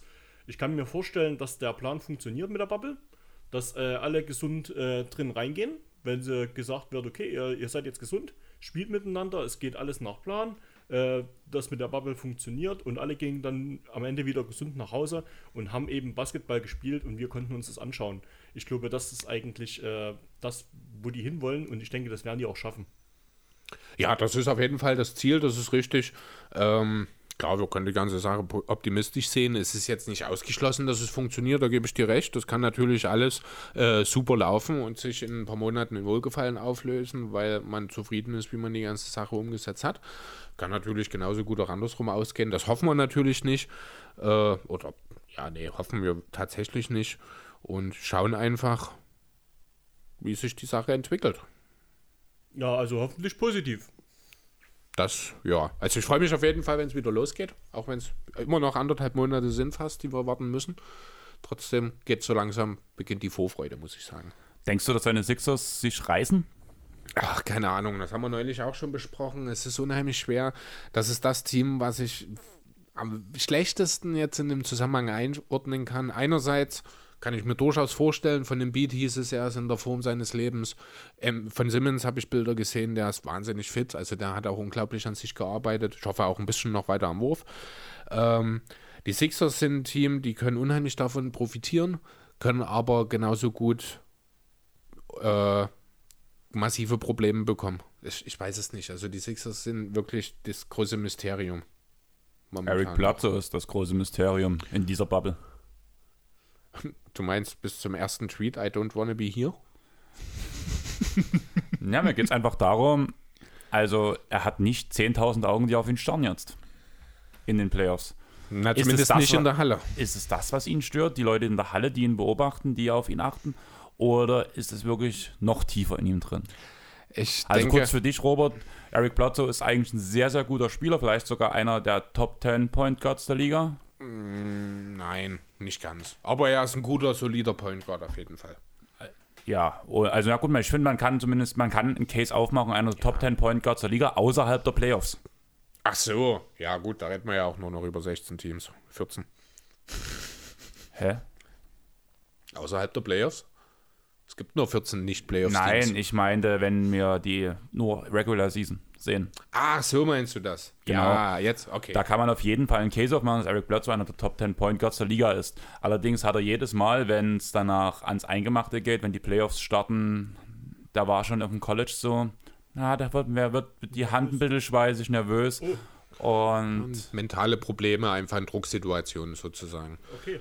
Aber genau solche Spieler haben vielleicht jetzt in der Bubble auch die Möglichkeit, da natürlich mal einen Punkt zu holen, wo dann überraschend gesagt wird, ich bin jetzt nicht nervös, stehe nicht unter Druck, weil äh, mein Gegner beklatscht wird. Und vielleicht ist auch gerade die Ruhe genau das, was äh, der Point Guard jetzt äh, in diesem Moment, äh, der trifft die richtige Entscheidung und, und gewinnt damit das Spiel. Das kann natürlich sein, das ist richtig. Das ist halt die Frage, wie genau, was geht in, ihrem, in dem Kopf dann vor. Ne? Ist es wirklich, wie du schon sagst, Andreas, ist es die reine Anwesenheit der Fans in der Halle? Sind es die 20.000 Leute, die ihn dort nervös machen? Oder ist es einfach die Tatsache, hier geht es um was? Denn das wird in der Bubble, in den Playoffs auch weiter der Fall sein. Ne? Stell dir vor, wir haben ja eh schon die auf, als Meister getippt vor der Saison. Trotz Bledsoe. Äh, trotz Bledsoe, ne? Trotz, ohne Bubble. Ja. Und Bledsoe als Finals MVP, weil er Kawhi stillstellt. Nee. Also la lass uns ein bisschen realistisch bleiben. Allein schon die Tatsache, dass Bledsoe Kawhi verteidigen wird, halte ich für sehr unrealistisch. Patrick Beverly hat Kevin Durant verteidigt. Ja, aber Patrick Beverly ist auch der beste Verteidiger in dem Team gewesen. Aber war trotzdem drei Köpfe kleiner als Durant. Ja, aber das reicht nicht. Jan Janis ist nun mal eigentlich der perfekte Verteidiger für Kawhi. Er ist groß, er ist kräftig, hat Krakenarme, er ist flink. er ist ein Freak. Ja, Punkt. Habt ihr schon äh, ein Favorite? Habt ihr schon so eine bitte ein Team, wo ihr dann sagt, okay, äh, hier könntest du mal eine Wette von 500 Euro drauf machen, um dein Geld ein bisschen zu mehren? Nee, gar nicht. Also zum einen wette ich nicht um Geld, grundsätzlich nicht. Das der, äh, als erstes. Zum anderen, ja, wir waren uns schon vor der Saison relativ uneinig, hatten so vier, fünf Teams auf der Liste, die den Titel holen können. Vor der Saison haben wir gesagt, unsere zwei Lieblingsteams im Finale und die Clippers gewinnen. Äh, Ja, den ersten Teil ja, den zweiten Teil nein. Äh, nichtsdestotrotz kommen da eben dann noch neben den Clippers und den Sixers von uns die Lakers, die Bucks.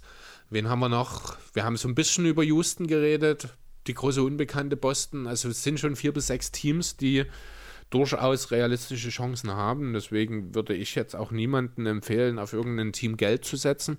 Wenn ich es aber tun müsste, würde ich, glaube trotzdem noch auf die Lakers gehen. Ich wollte gerade sagen, ich denke, dass die Bucks Meister werden, aber wenn ich Geld setzen müsste, würde also ich, ich wette nicht gegen LeBron. Ja, ganz genau, das ist der Punkt. Und ich habe selber jetzt in meiner 2K-Karriere erst erlebt, eine super Saison gespielt bis in die Playoffs, in den ganzen Ost-Playoffs mit den Sixers nur ein Spiel verloren und in den Finals gegen die Lakers keinen Stich gesehen. Das war nicht mal LeBron, das waren AD, Dwight Howard, Javal McGee und Boogie Cousins natürlich, der ja auch bei 2K dabei ist, die alles weggeblockt haben. Du hast halt keinen Andreas Weise in deinem Team. Du hast 10 Wozu Euro. auch? Du hast 10 Euro, Chris. Und sollst jetzt auf Mannschaften wetten. Wie wäre die Verteilung, wenn du auf drei verschiedene Mannschaften äh, wetten müsstest? Mit einem 10-Euro-Schein. Also du Wie nimmst, soll dir, ich denn mit einem 10 Euro? Ach, na du, gut, nimmst also, dir, du nimmst dir eine Schere. Ja, genau. Äh,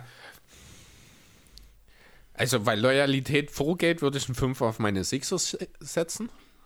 Würde dann die anderen fünf wahrscheinlich aufteilen zu gleichen Teilen auf die Lakers und die Bucks. Danke für dein Verständnis. Andreas, Ja, wie würdest du es machen?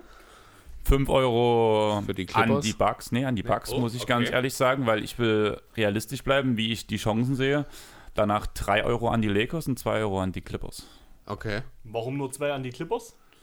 Weil, wie gesagt, gegen LeBron wetten ist immer schon so eine Sache an, wie, an sich. Und außerdem haben wir ja schon mal die Playoffs predicted und wir haben gesagt, die Bucks werden Meister. Deswegen ist für mich logisch, dass ich an die Bucks das meiste Geld setze. Weil ich ja nicht an Loyalität gehe, sondern ich gehe halt maximalen Gewinn. Ich bin Danny Ainge. Ja, sorry, da bin ich, da bin ich ein bisschen anders. Habt ihr auch Spieler im Blick, die noch zur Überraschung werden könnten in der kommenden Saison? Alex Caruso. Äh, ja. Äh, Jetzt, du meinst jetzt für den Rest dieser Saison sozusagen? Oder? Ja, jetzt auch für die Zeit in der Bubble. Ja, genau. Ja, äh, wer mich auf jeden Fall sehr interessiert, wird ist Zion. Ich denke, da sind wir uns einig. Und allgemein die Pelicans auf ihrem Weg vielleicht noch in die Playoffs. Ich finde wirklich, ein interessantesten Spieler ist für mich wirklich Eric Bledsoe, weil ich sehen will, wie er in dieser Bubble funktioniert. Das ist für mich eines der interessantesten Punkte. Auf jeden Fall ja. Und ich muss dann halt auch als Sixer nochmal äh, den, den Blick auf Ben Simmons einfach werfen, der ja letztes Jahr in den Playoffs gezeigt hat, dass er noch viel Arbeit vor sich hat. Und ja, da kann auch nochmal sehr entscheidend sein, er der X-Faktor werden, vielleicht auch für die Sixers und den entsprechenden Erfolg. Sind euch auch schon Fehltritte jetzt aufgefallen? Äh, schon bei der Aufstellung? Habt ihr schon gesehen, okay, hier ist gerade, hat hier gerade jemand einen Fehler gemacht, eurer Meinung nach? Die Timberwolves. Oder Detroit, weil sie uns gefeuert haben. Ja, also ich habe noch so ein bisschen meine Zweifel an Andrew Wiggins in Golden State. Der ist ja raus. Aber- Wir reden ja über die Bubble. Von daher, da Ja, spielt gut, er ja, für die State. Bubble ist das natürlich nicht mehr relevant, das stimmt. Du hast vor uns die Houston Rockets als Meister gesagt. Klar, wenn sie einmal alles treffen und über einen kurzen Zeitraum kann man so ein Strohfeuer schon mal aufrechthalten. Aber ich sehe halt wirklich, das Prinzip von Houston funktioniert nicht, bin ich der Meinung. Ich bin der Meinung, spätestens nach den acht Spielen, die gespielt wurden, haben alle Teams gesehen, so und so spielt Houston, so müssen wir gegen sie spielen und danach fliegen sie in der ersten Runde raus. Das Einzige, wo ich sage, was vielleicht für sie passieren könnte, aufgrund von den, in den acht Spielen, den, habe ich einen großen Punkt, dass sie wirklich viele Spiele gewinnen denke ich. Einfach aus dem Grund, dass die Leute dann erst anfangen können, Houston zu analysieren. Das wird in den Playoffs nicht mehr so sein und ich gebe eigentlich Houston nur die zweite Runde, falls sie auf Utah treffen, einfach weil da ja immer noch die Frage mit Ingles offen steht, der ja eigentlich nicht in die Bubble reisen wollte. Der war ja gegen einen Restart. Dann hat sich Bogdanovic verletzt, also Naja, also bei den Rockets, das sehe ich tatsächlich ein bisschen anders. Denn äh, was war das größte Problem der Rockets in den letzten Jahren? Die ausgelaugten Stars in den Playoffs. Jetzt, dieses Jahr, hast du wirklich die außergewöhnliche Situation, dass du vor, kurz vor Ende der Regular Season quasi drei Monate Ruhe hattest. Eigentlich müsste Harden und auch Westbrook müssten ausgeruht sein, müssten fit sein, sind individuell ohne Frage zwei der zehn besten Spieler der Liga, finde ich nach wie vor.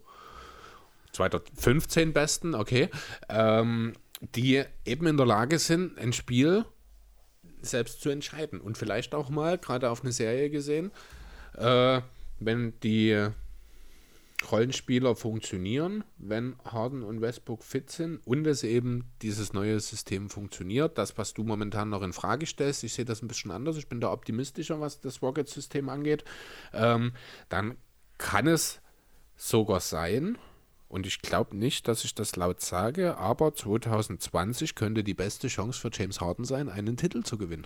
gebe ich dir recht, dass das die beste Chance sein wird, aber das wird nicht passieren. Also, im, wenn wir von der Abwehr ausgehen, äh, wenn, die, nee, die, wenn die Rockets angreifen, wir von einem abwehrenden Team reden, bin ich der Meinung, die Clippers können sie perfekt unter Kontrolle halten. Sie haben Small, äh, haben Wings, die alle Positionen verteidigen können und damit selbst ein der Shooting Guard, wenn Paul George Shooting Guard spielt, ist er immer noch größer als der Center von den Rockets. Das musst du einfach mal drüber nachdenken. Das ist so heftig. Ja, gut, aber Größe ist nicht alles. Ja, aber Ähm, dann, du hast Kawhi. Du kannst gegen, du kannst gegen die Rockets ohne Probleme zu haben, kannst du Kawhi stellen, du kannst äh, Morris stellen, du kannst Sturz stellen, du kannst Beverly stellen und danach noch, keine Ahnung, haust noch irgendeinen kleinen mit rein, einen Shamet oder sowas, einen Lou Williams. Du kannst Ja. ein übelstes Smallball gegen die spielen, also gegen, aber wieso solltest du Smallball gegen Houston spielen? weil du als Clippers keinen großen, dominanten Sender hast. Dann wäre wieder die These 2, wenn sie auf die Lakers treffen, wie sollen die Rockets verteidigen gegen eine Aufstellung mit LeBron James, mit Anthony Davis und Javel McGee, Dwight Howard? Wie sollen sie das verteidigen? Das geht nicht. Da, sind, da ist wieder die Hälfte des Spielers größer als. Ja, die Größe, das ist natürlich immer eine Frage auch der defensiven Schäden. Man hat es ja, aber ganz du gut hast, gesehen, doch, du hast was mehr. Qualität. Du hast auch mehr Qualität bei den Lakers auf den großen Positionen als bei den Rockets. Ja, dafür ist aber die Qualität auf dem Flügel bei den Rockets ungefähr sieben Stufen höher als bei den Lakers. Ja, aber du Ja, kannst. also das ist du. Ähm, ja, insgesamt sehe ich schon, die, die Matchup-Probleme sind definitiv da. Und gerade Anthony Davis ist ein Problem. Äh, Gebe ich dir vollkommen recht. Aber die Rockets haben halt auch schon gezeigt in den paar Spielen, äh, ohne Capella dann schon, dass es eben auch Defensivmöglichkeiten gibt.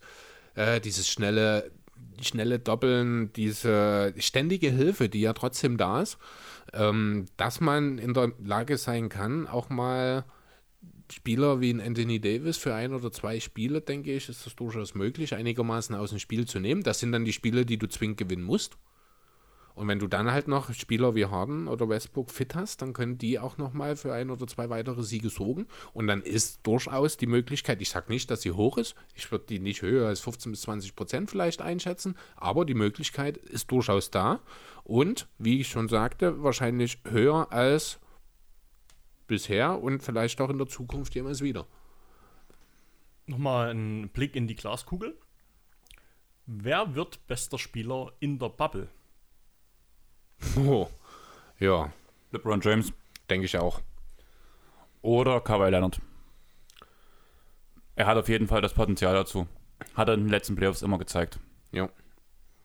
Ich denke, es könnte durchaus zwischen den beiden, man weiß nicht so richtig, am Ende vielleicht überrascht uns Nikola Jokic, jetzt wo er halbwegs fit aussah. Also ich habe jetzt kein neues Bild mehr gesehen seit letzter Woche. Ich fand aber die, die ähm, hast du den aktuellen Korbjäger-Podcast gehört? Nee. Da haben sich Max und Ole darüber unterhalten, ob denn mit dieser Statur Jokic überhaupt sein Spiel noch durchziehen kann. Weil er ja schon durch dieses maßige Aufposten gelebt hat, dass er jeden Gegner wegschieben kann, weil er eine gewisse Maße hat. Und jetzt, wenn er so ein Strich in der Landschaft ist, also keine Ahnung, wie er das geschafft hat, also sieht ja eher nach Fetterpumpen aus. Das ist schon krass gewesen, ne? Und von daher bin ich echt gespannt, ob er mit diesem Körper überhaupt seinen Spielstil durchziehen muss, kann. Und dann wäre wieder die Frage, ja, er kann mit diesem Körper vielleicht einen anderen Spielstil spielen, aber den lernst du nicht innerhalb von ein paar Monaten. Das ist grundsätzlich auch richtig, ja. Andererseits äh, gab es ja auch schon andere Spieler, die ein Spiel entsprechend relativ zeitnah auch ja, in der Lage waren umzustellen. An Pau Gasol muss ich da immer denken, der kurioserweise in dem Moment, wo er angefangen hat, sich sein Bart stehen zu lassen, auf einmal ein ganz anderer Spielertyp war, aggressiver, der mehr den eigenen Abschluss gesucht hat, der insgesamt mehr, ja, irgendwie mehr Power einfach gezeigt hatte. Keine Ahnung, wie ich es formulieren soll. Und warum soll sowas nicht auch bei Nikola Jokic der Fall sein, wenn er noch ein paar Kilo, ist ja vielleicht das die erste Stufe seiner Evolution, noch ein paar Kilo drauf und dann sieht er vielleicht nächstes Jahr äh, wirklich wie ein durchtrainierter Center aus, der halt aufgrund seiner Muskelmasse dann seine Leute, seine Gegenspieler im Schach halten kann. Wer weiß? Ja, aber ich finde, dass das auf jeden Fall auf die Bubble gesehen der falsche Weg ist. Also ich Für die nicht, Bubble möglich, ja. ist das jetzt das. Ah, du hast gerade Pau Gasol angesprochen. Was hältst du davon, dass er bei den Lakers wahrscheinlich unterschreiben möchte?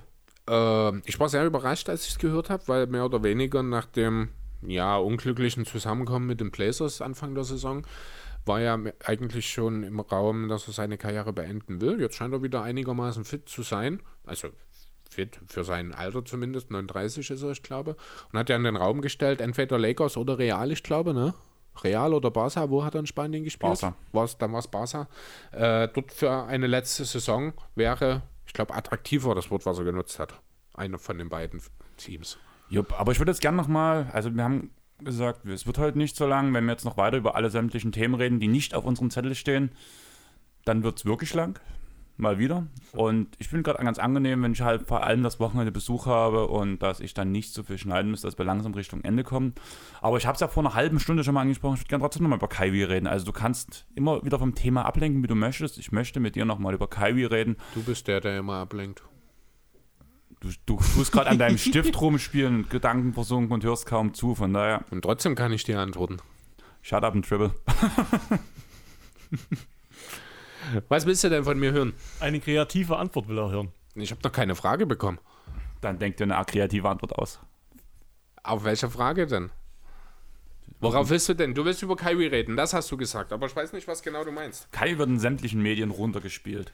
Er ist der Verschwörungstheoretiker. Angeblich soll er ja schon wieder eine neue Liga gründen wollen mit allen Spielern, die keinen Bock auf die Bubble haben und so weiter und so fort. Game of Thrones. Ja. eins zu eins Game of Thrones. Aber wird ihm da nicht Unrecht getan. Wie gesagt, er hat sich da diesen Call einberufen, um sich einem QA zu stellen von allen Spielern, die Bock drauf hatten. Er hat dann auf verschiedene Fragen und hat auf Nöte und Bedenken von Spielern geantwortet. Es wurde kontextlos an die Medien weitergegeben, warum auch immer. Was eigentlich schon Wie immer halt. eine Schmach ist unter den Spielern, weil das ja eigentlich ein Privatchat unter Spielern war. Und ja, es wurde völlig aus dem Kontext gerissen, was dort gemacht wurde. Und unter anderem muss es ja wirklich gewesen sein, ja, er hat den Zoom-Call aufgerufen, ja, aber einfach, weil viele Spieler ihn äh, angeschrieben haben und er wollte Rede und Antwort stellen, wollten den Spielern eine Plattform bieten, über Probleme und Bedenken zu reden. Und das wird ihm jetzt negativ angelastet. Also du weißt, ich halte nicht viel von Kyrie, aber ich finde, das geht gerade Zu weit. zu weit. Ja, das sehe ich ähnlich wie du. Ne, also grundsätzlich erstmal vielleicht, um die Person Kyrie ein bisschen einzuordnen, der Kerl ist äh, von Chris Paul der Vize, ich glaube, was die Spielergewerkschaft angeht. Das wird man nicht, wenn man nicht einen gewissen Stand innerhalb der NBA-Community hat. Das muss man mal ganz deutlich so sagen. Er wurde von anderen Spielern gewählt. Das heißt, Kyrie Irving ist ein hoch angesehener Spieler in der NBA-Community dass Kyrie Irving sich in den letzten Jahren gerne mal ein bisschen kontrovers geäußert hat. Thema Flat Earth, auch allgemein seine ganzen Sachen, die er da in Boston von sich gegeben hat. Das hat seinem Ruf natürlich geschadet. Auch zu Recht, muss man auch ganz deutlich sagen. Also Kyrie hat sich nicht immer besonders clever positioniert in der Öffentlichkeit.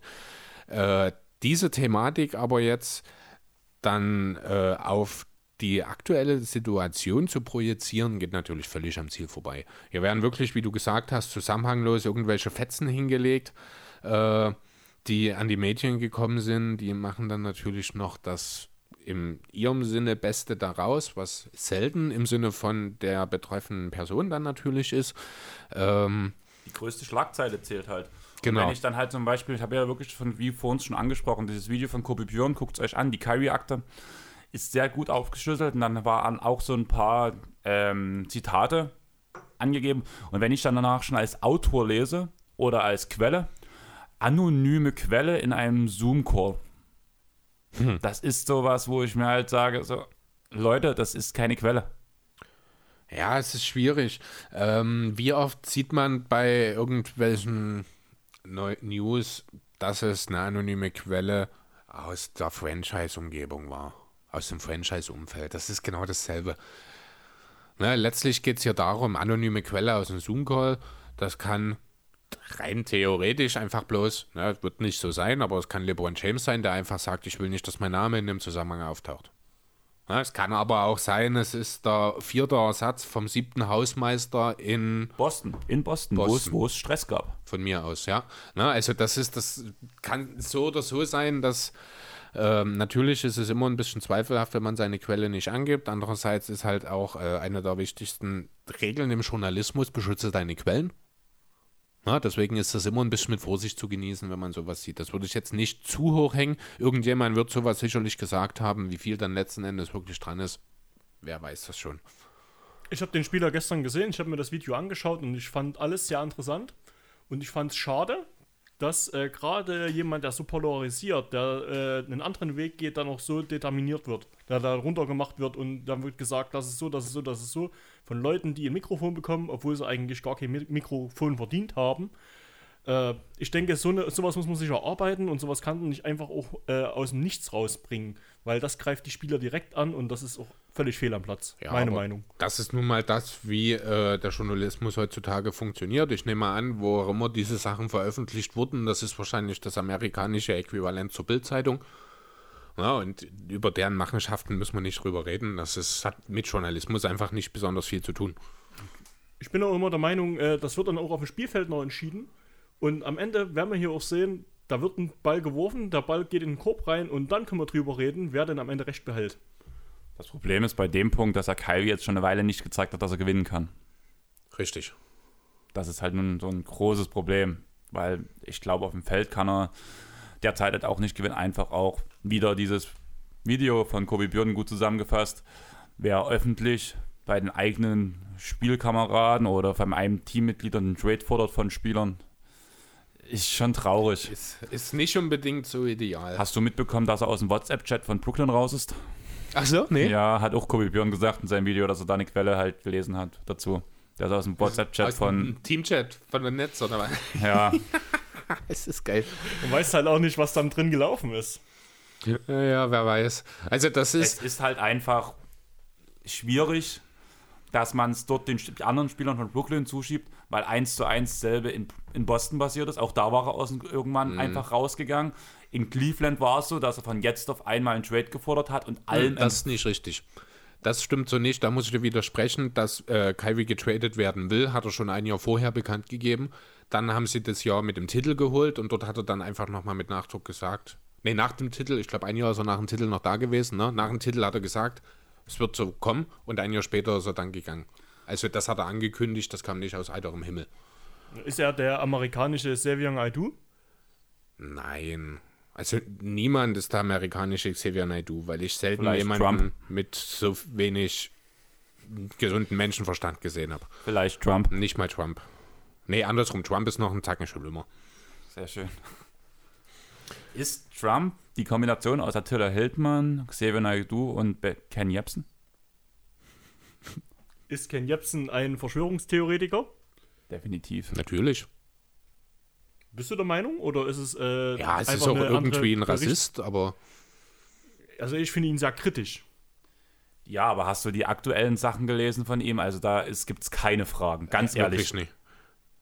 Der gehört zu den Menschen, die sagen, dass die Regierung Kinder klaut, die foltert und den Chips einsetzt. Nein, das war Xavier Naidoo. Nee, Nein, nee, das- das, die, die gehören schon zusammen. alle in dieselbe Truppe. Attila Hildmann, Angst. Ken Jebsen und Xavier Naidoo. haben diese ganze Scheiße gegründet und sich, und sich zusammengelegt, weil die dieselbe Meinung vertreten. Warum? Weil sie dumm sind. Weißt du, keine anderen Freunde mit derselben Ansicht gefunden haben, keine Ahnung. Ja, das ist schon ganz schön gruselig, oder? Leider ja.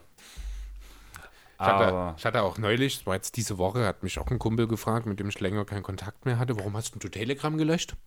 Hab ich gesagt, ich habe einfach nie Kontakt über Telegram mit irgendjemandem gehabt. Das Einzige, was ich zu Telegram immer höre, ist die Attila Hildmann-Gruppe. Und das ist irgendwie nicht unbedingt Motivation, mir Telegram wieder zu installieren. Ich habe keinen Twitter. Ich kann sozusagen auch nicht auf die äh, Tweets vom Präsident Trump zurückgreifen und kann euch auch nicht sagen, was der Top aktuell schreibt, aber äh, ich höre immer von allen Seiten, es wäre totaler Bullshit und deswegen danke, dass ich keinen Twitter habe. Ähm, ja, ist auf jeden Fall spannend, ab und zu mal bei Trump nachzuschauen. Ich glaube, neulich hat Twitter sogar mal, ich weiß gar nicht, ob es Twitter oder Facebook war, gehören ja eh zusammen, wenn mich nicht alles täuscht, aufgrund von Falschinformationen mal einen Donald Trump-Post gelöscht. Stabile Nummer. Ähm, na, es hat ihn so sehr angepisst, dass er äh, quasi direkt in den Krieg damit mit, dem, mit der Social Media Plattform, ich weiß nicht mehr welches war, gegangen ist. Ich verstehe halt nicht, wie man mit so viel Geld so viel Macht äh, ausüben kann und dass sowas dann auch noch funktioniert. Das ist eigentlich eine Frechheit.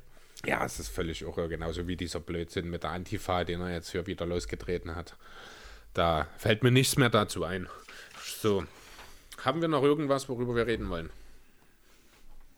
Ich würde sagen, wir sind fertig. Also ich habe jetzt auch nicht mehr unbedingt irgendwas. Ich schaue gerade meine Zettel nochmal durch, ob hier noch was steht. Ähm, über die Proteste, das haben wir alles. Nö, ich glaube, ich bin soweit auch durch. Robert, hast du noch was zu sagen? Ja, ich bedanke mich, dass ihr mich heute als Gast eingeladen habt und äh, das ist tatsächlich mein erster Podcast. Und ich wünsche euch damit auch allen beiden noch sehr, sehr viel Erfolg. Ich merke, wie ihr euch vorbereitet und wie ihr hier recherchiert habt. Äh, hier liegen zum Beispiel bei Chris immer fünf äh, Blätter A4 und äh, Andreas redet schon seit drei Tagen über nichts anderes als diesen Podcast. Die zwei stecken hier echt Energie rein und deswegen äh, hört rein. Äh, hier gibt es einiges zu, zu hören, manchmal auch eine andere Sichtweise nochmal und äh, macht weiter so, Jungs. Ich finde das gerade ganz lustig, dass du am Ende von dem Podcast sagst, hört rein. Hört euch die anderen Podcasts auch nochmal an. Vor allem da mit Zero. Mit Zero ist cool. Oh ja. Mit den Pineapple Dreht den. Zweck auf. Ja, Schleichwerbung habt ihr jetzt auch noch gekriegt, siehst du? In Sehr unserem eigenen Pod. Mit einem eigenen Pod für unsere Pods. Also ich würde sagen, wir beenden jetzt die Sache. Ist heute ein bisschen kürzer geworden, war absehbar nach der letzten Folge. Danke auf jeden Fall wieder für alle Rückmeldungen. Denkt dran, abonniert uns auf Instagram, Twitter, Facebook und drückt auf Folgen bei Spotify, bei Apple Podcast. Lasst bei Apple Podcast eine Bewertung da. Alles hilft uns, wenn ihr oder gibt uns weiter an eure Freunde, die auch Basketball interessiert sind. Sagt hier, hört mal bei den Jungs rein. Allgemein, das letzte Zeit, das Feedback ist sehr, sehr krass positiv. Also, wir haben allgemein noch nie schlechtes Feedback bekommen, aber mittlerweile häuft sich das positive Feedback. Finde ich ganz cool, freut mich auf jeden Fall. Jo. Darum lässt sich leben. Also, ich ernähre mich von eurem Feedback. Also, würde ich sagen, Also wir- gibt's immer mit rein, nicht, dass der arme Andreas irgendwann mal vom Fleisch fällt. genau, also, das ist meine Feedback-Diät gerade, die ich hier durchziehe. Aber ich will jetzt trotzdem Schluss machen, einfach aus dem Grund, weil, wie ihr gehört habt, ich muss heute noch eine Radtour machen. Ich habe keine Lust, aber für den Robert mache ich das natürlich liebend gern. Zumal ich ihn danach noch mit auf dem Basketballplatz schleife. War das eine Frage? Was? Ob wir Basketball spielen? Nein, das war eine Aussage, dass wir Basketball spielen. Oh, nö. doch, doch, doch. Und jetzt geht's los und ich würde sagen, wir kapseln das ab, bevor hier noch mehr unproduktive Kommentare reinkommen. Wir wünschen euch noch eine schöne Woche und tschaußen. Ciao. Kick